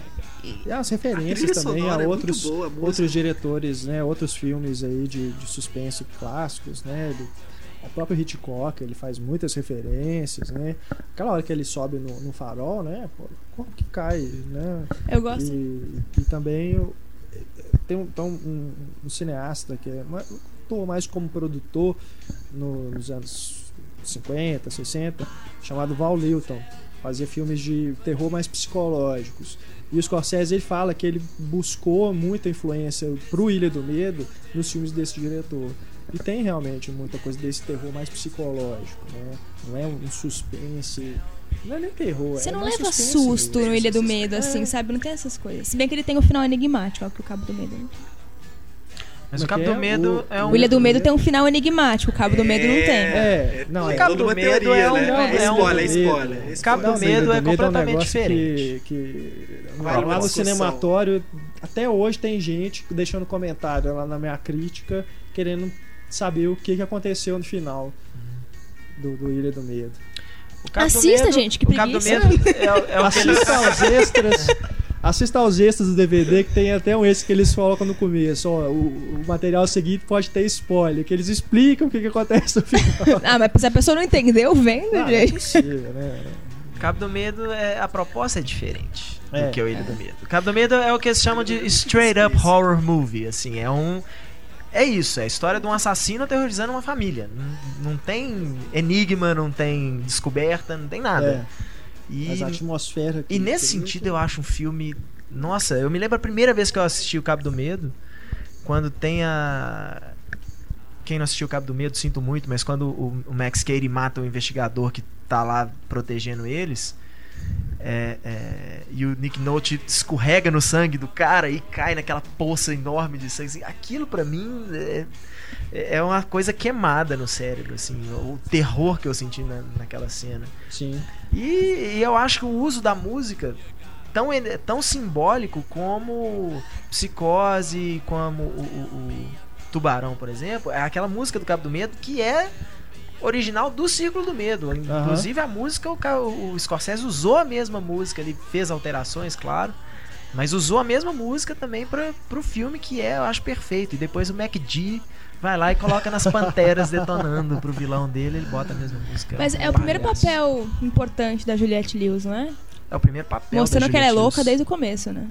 É o primeiro papel dela. Se eu não me engano, a estreia dela no, no cinema foi Cabo do Medo. Ela Cara, a tinha Juliette 17 Lewis, anos, os papéis dela são sempre a mesma coisa, ela é sempre a doidinha do. Ela é maluca. Tem Não é vários. maluca no Cabo do Medo, não. Ela, porra, ela Ela é bem beija um cara de doidinha, 50 anos de idade, né? Porque o Robert De Niro tem uns 50 anos de idade. Ela é né? uma adolescente, confusa. Os não sabe o que pensar da, da, da vida dela. E os pais dela são uns chatos, não deixam ela fazer nada tal. De repente chega um cara que ela fuma um baseadinho com ele e tal. E por aí vai. né? Tem mais alguns filmes aqui do Scorsese que a gente tem que comentar. Tem os documentários, claro, né, de música, o The Last Waltz, que a gente comentou no podcast de rock. Você que quer saber mais sobre ele, pode voltar lá, aproveita e escuta o podcast de rock, que é um dos nossos favoritos, né? Muito E, bom. ironicamente, um dos menos escutados, né? Teve menos público. Acho que as Então, pessoas se- redescubram, né? Aproveitem o espírito Scorsese. Acho que foi a primeira vez que a gente aloprou na duração, aí o povo ficou meio Não, o povo ficou com medo porque tem lado A, lado A e lado B. Ah, Mas na verdade é a mesma duração que ele tem hoje em dia. A gente só chutou o balde mesmo. Aí tem o The Last Waltz, depois ele fez o Shine a Light, né? Tem o Bob Light nem é um documentário, né? É, É é um um show. concerto, Literalmente né? ele, Filme é, concerto, filmou um con- concerto dos Entre Rolling Stones. Algumas músicas tem uma coisa que ele faz de entrevista, né? Hum. Tudo. Algumas cenas de arquivo também. O do Bob Dylan, recém aí, é É, um documentário é um documentário mesmo. longo No Direction Home. né? quase quatro horas. É, que é muito bom também. E tem agora do George Harrison, que ainda não foi lançado Vale no falar Brasil. do Bob Dylan que vale É. assistir esse documentário, principalmente que o Bob Dylan vem tocar no Brasil. Pode, é claro, né? O Bob Dylan vem Bob tocar no Dylan Brasil. O vem- Bob Dylan vem tocar em Belo Horizonte também, isso é incrível. Ah, é? É, cara. Não sabia. Em abril. E tem. Ele grunindo. que o- a música está sempre presente né, nos filmes do Scorsese, então é bem natural que ele faça né, também esses documentários aí sobre música. Tem agora também um projeto para TV, parece, sobre a história do, do rock and roll, desde os anos 50 até a época contemporânea, né? Que seria um filme chamado The Long Play e agora vai virar uma série. Teve, Ele tinha ele- lançado um documentário também da história do blues. eu Isso, acho. é, Isso, né, é uma uma, série, uma né? série. A produção é dele, É, a ele direção dirigiu não é o não. primeiro e depois ele tem É. outros. Tem o Clint Saiu, isso foi lançado no Brasil, também. se não me engano, chama The Blues. Foi lançado no Brasil. Tem, uma- tem um box, né? Com É, todos. acho que são, né, acho que são dois legal. boxes com a série completa. O próprio Bem legal Sinatra vai ser um filme que a música é muito importante. É.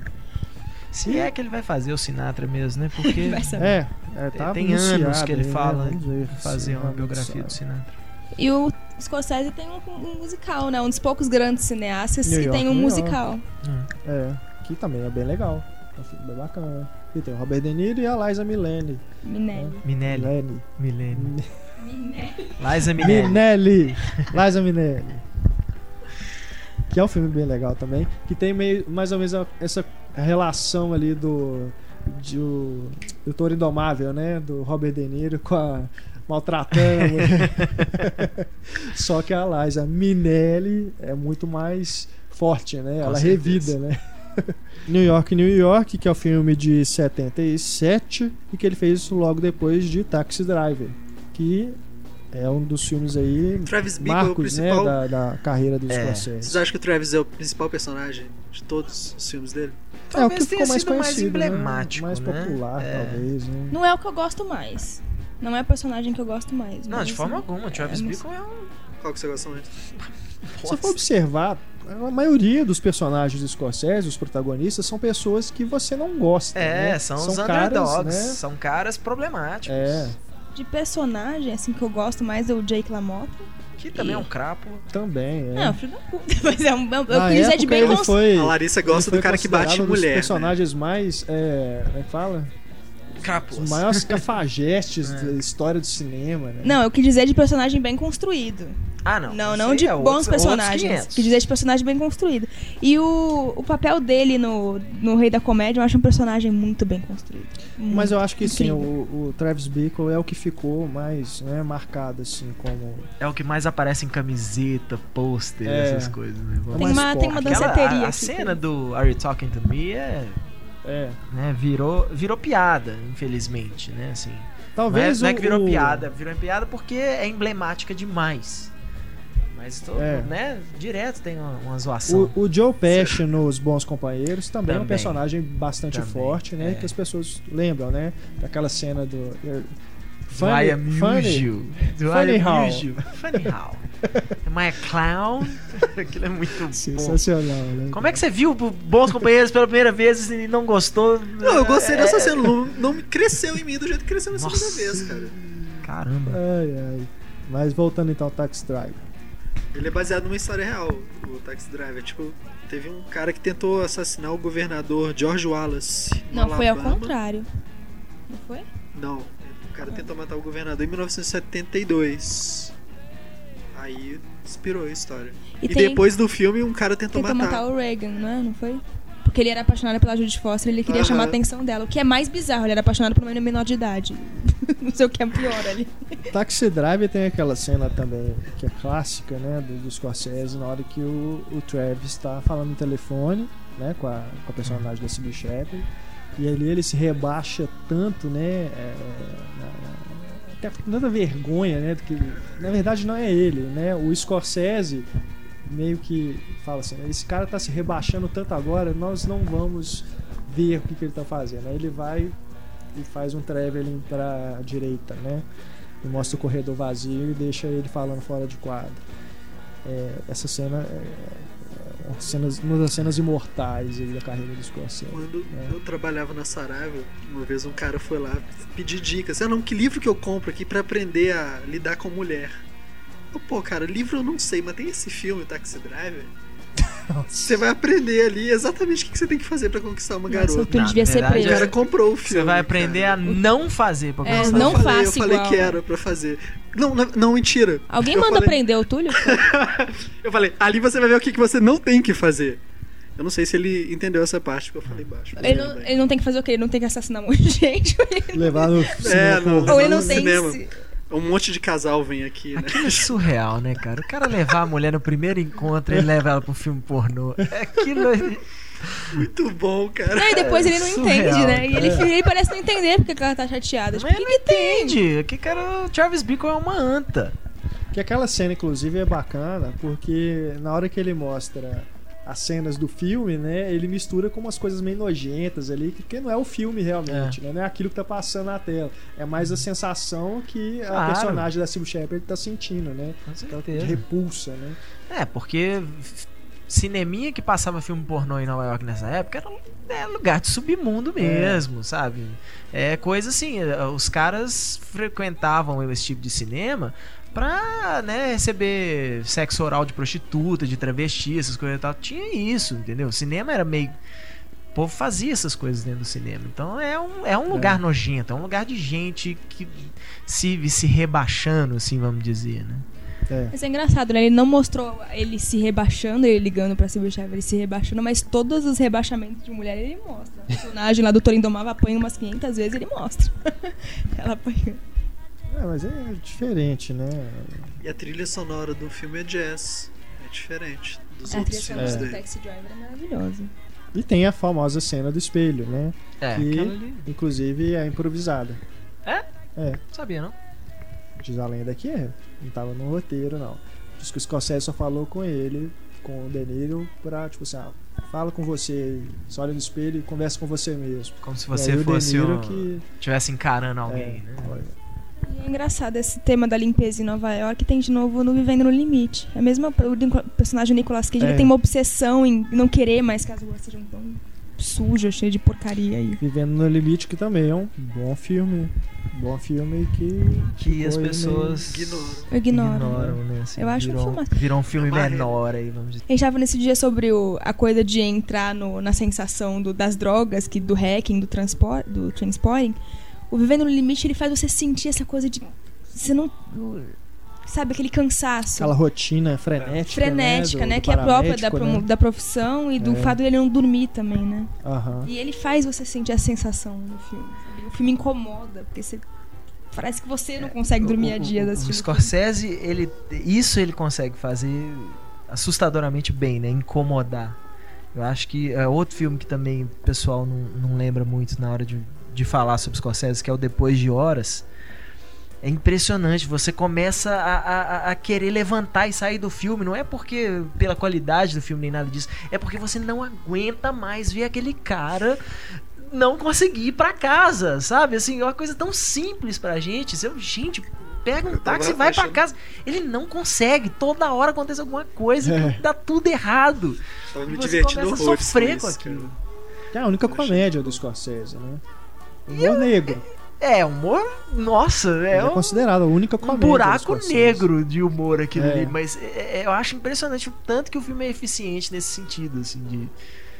Você falou esse negócio de incomodar, tem um curta-metragem que ele fez também, o Big Shave. É tipo, é meio. dá uma aflição fodida. É. Você tá assistindo, o cara tá É, fazendo a barba e tá se fudendo todo lá. Tipo, uh, Seu curto em cena nessa semana, não é? foi, foi curta em cena essa semana. Verdade. Ó o Jabai. Já- O- E tem também A Cor do Dinheiro, né? Um dos filmes que a gente ainda não citou, que o Heitor tava lembrando essa semana, que é uma continuação, Continuação né? do The Hustler, né? Com Desafio a Newman. Corrupção. Isso. Que também é com o Paul Newman no mesmo papel. Foi relançado recentemente em, É. em Blu-ray, né? Exato. Não sei se aqui no Brasil, mas nos Estados Unidos certamente foi. Que a cor do dinheiro é aquilo. O, ele. O Scorsese meio tenta fazer com as cenas de sinuca, né? O que ele fez com as cenas de boxe, né? Filmar de uma forma diferente e tal, inovar. Mas o filme é bem, bem caidinho, né? É mais o Paul Newman mesmo ali, né? O charmoso, né? Eu fiquei até pensando, será que o, o, o Tom Cruise poderia ter sido ali o, o, Robert, o novo Robert De Niro, né? Só que o Scorsese já, esse cara é muito galanzinho. É, e nunca mais trabalharam juntos, né? Não, é, foi só O isso. Scorsese é um cara que rep- costuma repetir atores né? E, e nunca mais trabalharam O juntos. Tom Cruise estava no começo da carreira mesmo, né? 86, ele tá bem É. novo no filme. É aquilo, o filme é, Eu gosto muito, mas. é, é mas- aquilo, é, mas é entendo um dos que eu assim, menos gosto também. É, eu acho que talvez seja é, daqueles que caem nesse, nessa coisa de é, é, é, fazer um filme. Ah, eu preciso, né, né, Não quer dizer pagar o aluguel, porque um diretor fica muito tempo envolvido com o filme pra simplesmente pensar assim, preciso pagar o aluguel. Mas, mas é isso. Daí a hora que o cara vira e fala assim, não, tô, tô cansado, quero fazer um filme mais mais levinho, mais bobinho, não quero, né, me preocupar muito e tal. Deixa eu fazer um filme aqui que é uma aposta garantida, né? Porque o Tom Cruise estava no começo da carreira dele, É. mas ele já era um, um astro, Paul Newman era um astro, É. assim. Então, fazer a continuação de um filme de sucesso. Então, é, acho bem É. legal esse, esse aspecto. Agora, o, o que me incomoda mais é até mesmo a direção do, do, do Scorsese nesse filme. É, você vê que ele ele tá mais, mais maneirista ali, sabe? Aquela coisa de, de- de usar aquelas as marcas registradas dele, né? Aquela coisa de ir com a câmera assim pra perto do personagem, né? É, usar os chicotes e tudo. Ele usa isso mais gratuitamente, assim, sabe? Ele meio que força, assim, pra. Não sei, me parece meio gratuito mesmo. Parece que ele tá mais. Não- é mais comedido, assim. Ainda mais porque ele já tinha feito o Toro Indomável, né? Que é um Uhum. filme que tá tudo no lugar certo. E nesse eu acho. Sinto, assim, que tá mais. As coisas estão mais ali largadas. Ele, ele meio que fez o filme mais relaxado, vamos dizer. Mas é legal também, tem, tem coisas boas. Mas, pô, acho que só de- dele fazer um filme com o Paul Newman já justifica. Com certeza. É. O Paul Newman é- era um- ator de diretor, assim, né? É. Qualquer diretor queria trabalhar com ele. Sem dúvida. Aquela coisa do Scorsese tem uma coisa meio que o Woody Allen também tem. O, o pior filme do Scorsese ainda assim é bom. É, tem caras que não tem jeito, assim, você é- é- você falar que o tal filme de tal, né, de um diretor igual as coisas que o filme é ruim. Não, não é o filme é ruim. O cara, o cara tem bagagem demais, conteúdo demais pra você simplesmente falar que o filme é ruim. Ele pode não ser uma pérola na, na, na, na coleção do cara, mas não, não quer dizer que seja um filme ruim. Pra finalizar, acho que vale a gente falar um pouquinho do Contos de Nova York, que são três curtas, né? É. Dirigidos pelo Scorsese, Coppola E o o Woody Woody Allen. Allen. E o do Scorsese é o melhor, né? Dos três. Ah, eu não sei. O- o do Woody eu Allen é adoro muito o do bom. Woody Allen. Eu também acho. Cara, eu acho um saco. Eu acho cara. muito engraçado. Nossa, é eu demais. eu consigo rir daquilo. Mas o do Scorsese eu acho lindo. E a atuação do Nick Nolte nele também acho bem, bem bacana. Que Não sei, talvez da mãe seja. do, do, do Woody Allen aparecendo no É, céu. no céu. cara. Ah, aquilo É, é muito ótimo. bom, é muito Papagaio, É, engraçado. lógico, mas aquilo é o Woody Allen puro, assim, acho que era... Não Acho que o Woody consigo, Allen cara. deve ter pensado assim, eu sempre quis fazer um filme desse jeito, Mas mas, não acho cabe que ia ficar longa, grande é. demais, é. Ia ficar chato, o povo. né? Não, então vamos ver aqui, ó. Pensa, acho- vem minha mãe contando todas as minhas inseguranças pra cidade inteira, como assim, né? Tipo, É uma viagem que eu não, meio que não comprei, não. Só o do Coppola que eu acho muito ruimzinho. Tem cara de Sofia. Coppola? é. cara de quê? Sofia, tem cara que ele mandou a Sofia escrever o filme. Ah, tá.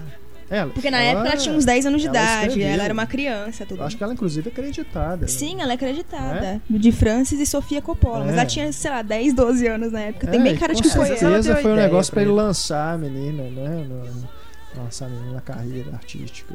Mas realmente é bem chatinho também.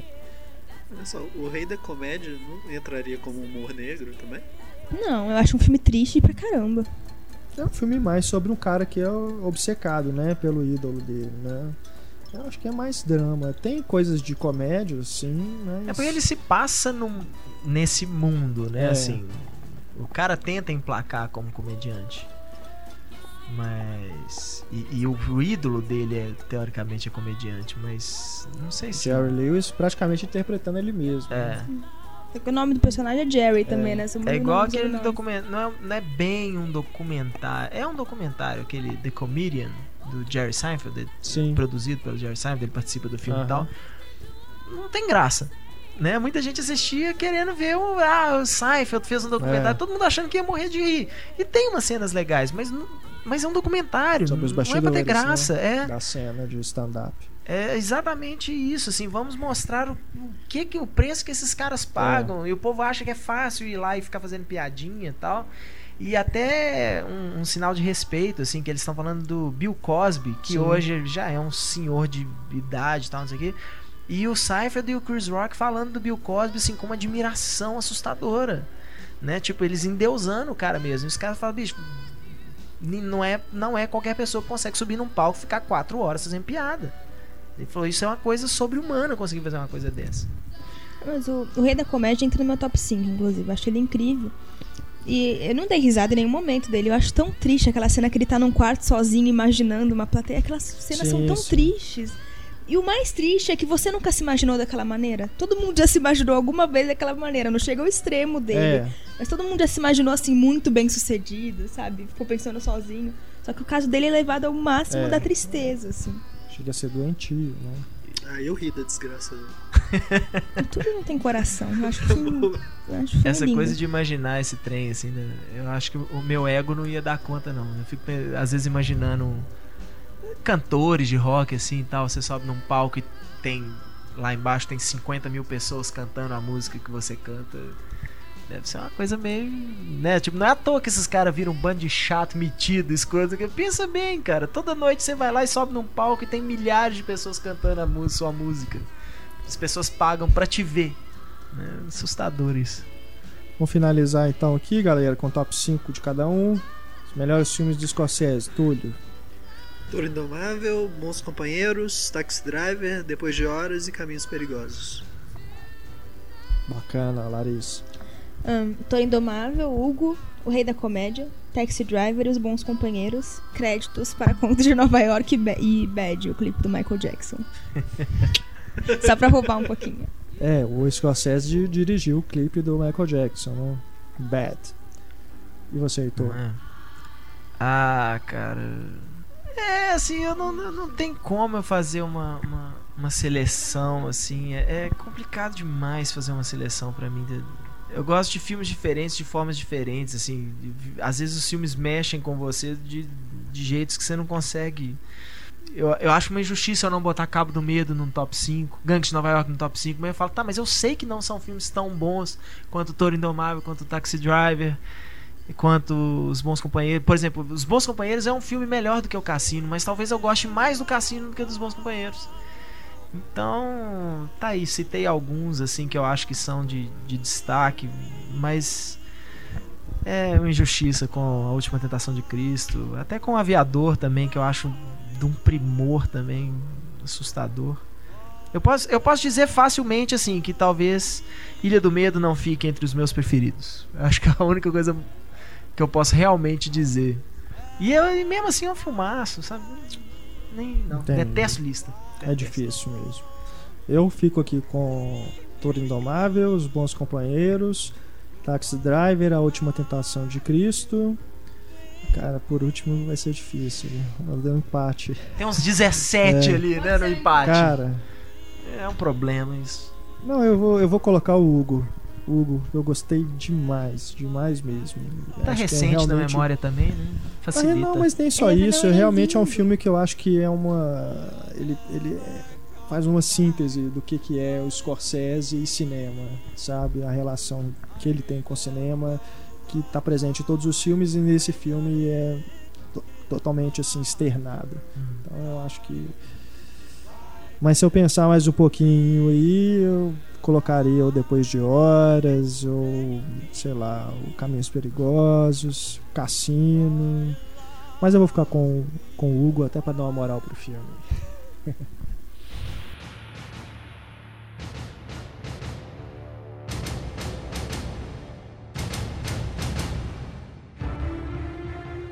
Pessoal, começando a nossa patrulha cinéfila, com o e-mail do Gabriel Barreto. Ele diz aqui: entrando na patrulha cinéfila, gostaria de dizer que estou muito chateado com os cinemas aqui de Natal, Rio Grande do Norte. Eu, na verdade, eu moro no interior, na cidade de Ceará Mirim. O cinema mais próximo de mim fica a cerca de 35 quilômetros na capital do estado, Natal. Por isso, ver filmes no cinema sempre foi difícil para mim. Quando Martin Scorsese disse que seu novo filme, a invenção de Hugo Cabret, deve ser visto em 3D, eu entendi e fiquei todo esse tempo esperando pela estreia, que seria na última sexta-feira, dia 17. Conhecendo bem o Cinemark do Midway Mall, Natal, eu já estava começando a me conformar caso tivesse que esperar mais ainda. Para minha surpresa, quando olhei os horários, vi que o filme realmente iria estrear dia 17, mas minha alegria durou pouco. As únicas cópias que chegaram foram dubladas. Desculpem a palavra, mas estou muito puto. O filme é campeão de indicações ao Oscar desse ano, é dirigido pelo Martin Scorsese. Parte da história fala sobre cinema clássico. Tudo bem que ele podia ser um filme infantil, entre aspas, mas os distribuidores tinham que reconhecer o apelo ao público mais adulto, principalmente os fãs do diretor e do cinema clássico que preferem ver o filme legendado. A quantidade e a qualidade dos filmes em cartaz já não é lá essas coisas e os caras resolvem matar a minha vontade de pagar para ver o filme no cinema. Muito bem, pessoal da rede Cinemark. Pois é, Que brilhou, hein? problema, hein? Aliás, eu recebi muitos relatos de que o filme não, está, não só está sendo exibido dublado em muitas cidades aí do interior, mas também sendo exibido em 2D. Que aí acaba, acaba totalmente com a experiência, Mas né? pra- Melhor nem assistir desse, desse jeito. Eu acho que a culpa disso não é nem da Cinemark, acho que é da distribuidora mesmo, da que ela esperou, mas é, ela fez mais filme dublado. E, assim, eu até entendo que cheguem as opções dubladas pra quem quer levar filhos pra ver, porque vale a pena levar seu filho pra ver, se ele não sabe ler, porque é um filme lindo. Mas o problema é que tem muitas cidades que não chegou nenhuma cópia legendada. É. Nenhuma. E, e vai totalmente contra o, o princípio do filme que fala sobre a preservação do original. Exatamente, exatamente. Paramount pisou na bola aí, viu? Realmente acho que ela não viu o filme. É.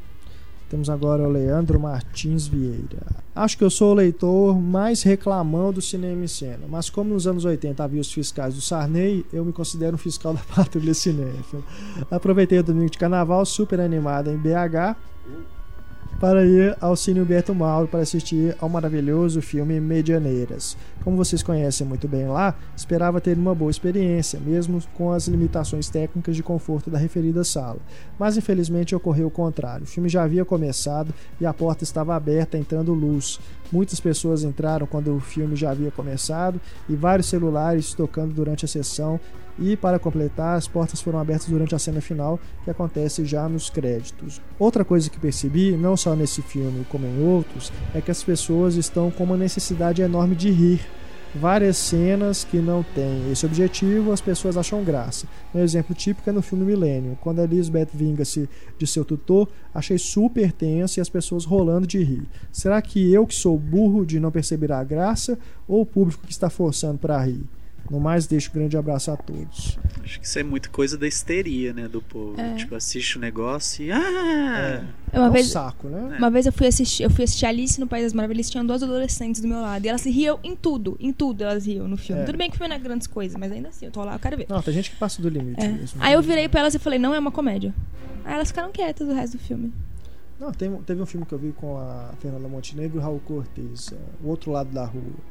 Uma cena de, uma cena de, de sexo, né? Entre os dois, assim, tinha gente rachando de rir na sala, porque eram dois senhores, né? Transando.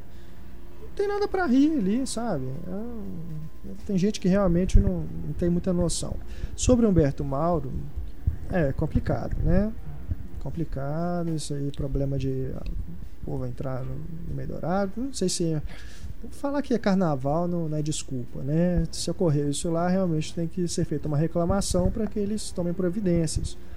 Mas realmente lá é um, é um cinema que teoricamente tem um público mais selecionado, né? Então, talvez até por isso, né? Por ser no carnaval, outras pessoas que não têm o hábito de ir ao Humberto Mauro tenham ido e proporcionado essa sessão mais desagradável. Mas questão de abrir a porta antes do filme acabar, deixar a porta aberta para entrar luz na sala, essas coisas, isso aí já é problema do cinema mesmo, tem que reclamar lá, Leandro. Não é porque é de graça que vai zoar o negócio. É, e essa, essa, o filme que ele foi ver nem é de graça, né? Da amostra lá que tá cobrando 5 reais, é barato e tudo, mas enfim. Temos aqui agora o Cláudio Vicente Júnior. Olá, amigos do Cinema em Cena. Meu nome é Cláudio, eu moro em São Paulo e tenho 30 anos, dos quais mais de uma década acompanhando Cinema em Cena. Ainda lembro quando o endereço era .arte.br. Nossa, é, é das antigas mesmo, hein, Cláudio? Bom, estou mandando essa mensagem, pois fiquei com uma dúvida no podcast 21. Vocês realmente não gostaram dos cinemas com lugares numerados? Acho a numeração uma ótima ideia, que já funciona muito bem em teatros e shows. Acredito que é só questão de costume do público. E mais, não sei como é em BH, mas em São Paulo as grandes estreias são muito concorridas. Então, só o fato de comprar o ingresso e não precisar ficar mais de uma hora em uma fila de espera para garantir um bom lugar já me conquistou. Abraço a todos. A ideia é boa, o problema é que. Eu não acho a ideia boa. Eu gosto da ideia. Eu não acho a ideia O boa. O problema negócio de é você comprar um o ingresso gente- não tem que ficar em fila. Você É, chega o e se alguém sentar no seu lugar, você dá é porrada. O que a gente tem mais reclamado é a, a demora que está tendo para as pessoas escolherem o lugar. Né? Então acaba que a fila foi para outro lugar. Né? Ela Exato. Só mudou. o- Não, não ficou funcional. A fila só foi sentido. transferida. Agora ela fica É. pra você comprar o ingresso. é, E outra coisa, mudou essa coisa de, ah, né? mas assim eu posso escolher meu lugar e chegar em cima da hora. Pô, eu, só puta falta de educação chegar em cima da hora na sala de cinema. Chega antes, escolhe um lugar Não, bom. Todo mundo tem previsto. E, Não e tem outra, você, se você não conhece sala de cinema, você não sabe qual é o bom lugar. É, por mais que eles mostrem mapa, você não sabe se a sala é stadium, se ela não é. Não, Outra coisa, você a pode ter escolhido o seu a lugar, sala. E aí você escolheu o seu lugar e senta um chato do seu lado. Você não pode trocar de lugar, porque você escolheu o seu lugar. Mas Se tiver vazio, você senta em outro lugar. Eu acho uma lei que não é nada funcional, eu não, não concordo Ah, eu com gostei, ela. não tive. Até eu ter problema com ela, eu aprovo. Ela é municipal, estadual, federal? O que que é essa? Ela é municipal. Então to, torce pra que ela não vá pra São Paulo, Cláudio. Já foi em São Paulo. Já tem em São Paulo. Né? Já tem em São Paulo? Eu acho ela péssima. É O problema é só esse da fila mesmo. A, É. a pessoa que deixou pra comprar ingresso na hora do filme se fudeu. É. O que eu reclamo é isso também. Agora, a ideia de você reservar seu lugar, já garantir o ingresso com antecedência, até a questão de às vezes o cinema vende mais do mais ingresso do que tem lugar na sala, né? Não, e aqui ele E aí menciona o não tem negócio das estreias que são muito concorridas. Porra, É. foda, você vai chegar lá em estreia, assim, por exemplo, igual Harry Potter, na época que chegava assim, você comprava ingresso com um mês de antecedência. Você tinha que chegar lá pra ver o filme duas horas antes pra conseguir um lugar bom. Sabe? Isso aí poupa esse esforço. Nesse ponto é muito bom. Para finalizar aqui a, a patrulha cinéfila, só duas mensagens que a gente está deixando já dois programas para ler, que é do Tiago Zardini e do Daniel Rosa. Eles, os dois são lá de Vitória, no Espírito Santo, e eles reclamam aqui do qual é o shopping. Aliás, são. Aliás, não, não é uma reclamação. O Tiago, na verdade, ele está elogiando o Cine Jardins, que fica no bairro Universitário Jardim da Penha. Ele diz aqui. É uma sala bastante aconchegante e oferece opções de filmes mais alternativos e de arte em horários variados, com cópias sempre legendadas. Além disso, não apresenta problemas de iluminação, som e falta de educação. Pelo contrário, o público é silencioso e os atendentes ainda indicam os próximos filmes que entrarão em cartaz e pedem até sugestões à plateia antes da sessão começar. Ah, bacana. Ótimo. Legal. E também ele indica aqui o Cine Metrópolis, que fica dentro da Universidade Federal do Espírito Santo, que além de não possuir fins lucrativos, que tornam o valor médio de R$ 6,00 a inteiro, R$ 3,00 a meia, ainda divulga e promove sessões gratuitas de curtas-metragens e documentários premiados que não chegam aos cinemas comerciais. Legal. Bacana a indicação aí do Thiago. E o Daniel Rosa, a mensagem dele ele diz aqui: é, Fico até meio constrangido de reclamar do Cinemark aqui de Vitória, depois que tive a pior experiência da minha vida indo ao cinema aí de Venda Nova, que Belo Horizonte. No dia 10, eu e meu amigo Thiago Zardim estávamos querendo assistir Star Wars 3D, mas só havia uma sessão legendada em um horário que nenhum de nós poderia ir. Então falamos, vamos encarar o dublado mesmo, que tinha muitas sessões. A minha reclamação é sobre a tela, que estava muito suja. Nas cenas mais claras, o efeito 3D da sujeira era bem, me bem melhor que todos os filmes. todos do filme. Que aliás me decepcionou demais, me senti pagando para ver um filme 2D de óculos. É, isso mesmo. E quer dizer, Cinemark, né? Tela suja é brincadeira, né? Tela em Vitória também tá com esse problema. E diz aqui também o Daniel. da Cinemark, né? É. Diz aqui o Daniel que ele foi com a esposa dele assistir a Dois Coelhos no dia 29 de janeiro e a esposa dele pediu para reclamar na patrulha cinéfila do mau cheiro da sala. Parecia que estava mofada. Outro problema também da Cinemark, né? Que Belo Horizonte. É isso aí. E não sentem nas malditas cadeiras com os negócios brancos. Vocês caem Túlio, no ninguém chão. faz isso, só você. Pessoal, estamos aí chegando ao final do podcast, mas temos mais algumas mensagens dos nossos queridos ouvintes. Começando aqui com Lucas Silva de Oliveira. Em relação ao podcast sobre sexo, vocês esqueceram da cena épica em Team America detonando o mundo. só imagino quantos pais pensaram que um filme de bonecos só pode ser para crianças e levaram seus filhos para assistir. Gostaria de propor uma discussão à Patrulha Cinéfila. Pegando, a gente acabou de sair da Patrulha Cinéfila. Aqui em minha cidade, Pouso Alegre, Minas Gerais, só há uma única sala de cinema. Não sei se é só aqui, mas como não costumo frequentar salas de outras cidades, não sei se é desse jeito. A sujeira ao final das sessões. Que cultura é essa de emporcalhar o lugar? Pipoca no chão, nos assentos, latas e plásticos para todo lado. Sim, já fiz essas coisas, mas parei ainda na adolescência. E hoje mal vejo as pessoas carregando seu lixo ao latão. É só aqui que é assim ou o nível está baixo em outros lugares também? Também está aqui em Belo Horizonte, viu? Tá abaixo em O problema lugar. é que adolescentes ainda É. existem, por mais que. É, e os adolescentes lotam o cinema, né? Tem muito filme aí que só dá adolescente. Aí acaba aquela, aquela sala toda suja. Cinemark aqui é fácil de ver pipoca espalhada no chão, entre as sessões, tudo. Por mais que os funcionários passem lá para limpar, né? Sempre fica. Você fala refrigerante, né? Que mela o chão, né? Você vai andando, assim, parece que seu pé tá, tá grudando, né? É muito. Chiclete. Outro problema da cadeira numerada. E se alguém derrubou o refrigerante na sua cadeira na sessão anterior? Hein? Hein? Você tem boca, vai lá e reclama com o gerente. A culpa não é dele, a culpa é da pessoa que derrubou. o Você vai falar, eu quero outro lugar, pô. Ai, ai. Então, ô, Lucas, é realmente um problema que não é só nessa cidade, tá bom? E sobre o Team América, realmente valia a citação. Essa cena é muito particular mesmo, né? Temos agora aqui o Hélio Francis. Túlio, lê pra gente. Olá, Hélio Francis. A, respe... a respeito dos filmes mais calientes, também gostaria de citar as cenas mais bizarras de sexo no cinema. Apesar da cena de sexo do boneco Chuck tenha sido memorável, não superou o momento hiper nonsense de Team América, que a gente acabou de ler agora. É, ainda falando em animação e sexo e bizarro, o filme A Lenda do Demônio tem uma cena em que literalmente o personagem principal rasga uma mulher ao meio durante o sexo. Nossa. No melhor estilo super-homem tomou êxtase. e saindo do bizarro, dois e saindo do bizarro, dois cl- filmes clássicos com cenas efervescentes que não foram citados são A Marca da Pantera e A Insustentável Leveza do Ser. Abração a todos e será que dá pra postar uma versão em áudio das marchinhas de carnaval? Não. mal, dá não. Não. A gente até pensou, Hélio, mas a gente não conseguiu a banda. A gente pode abrir um concurso. Vocês mandem elas pra gente e a gente posta as melhores. É. Isso aí. A Insustentável Leveza do Ser, eu não vi o filme, mas o livro é de uma putaria sem limites, saca? Então, O livro é muito bom. Ai, ai, faltou falar mesmo disso. Temos agora a mensagem do Davi Vilela. Larissa, lê pra gente. Olá, Davi. Ele fala: Eu me chamo Davi, sou mineiro e fã de cinema e do cinema em cena.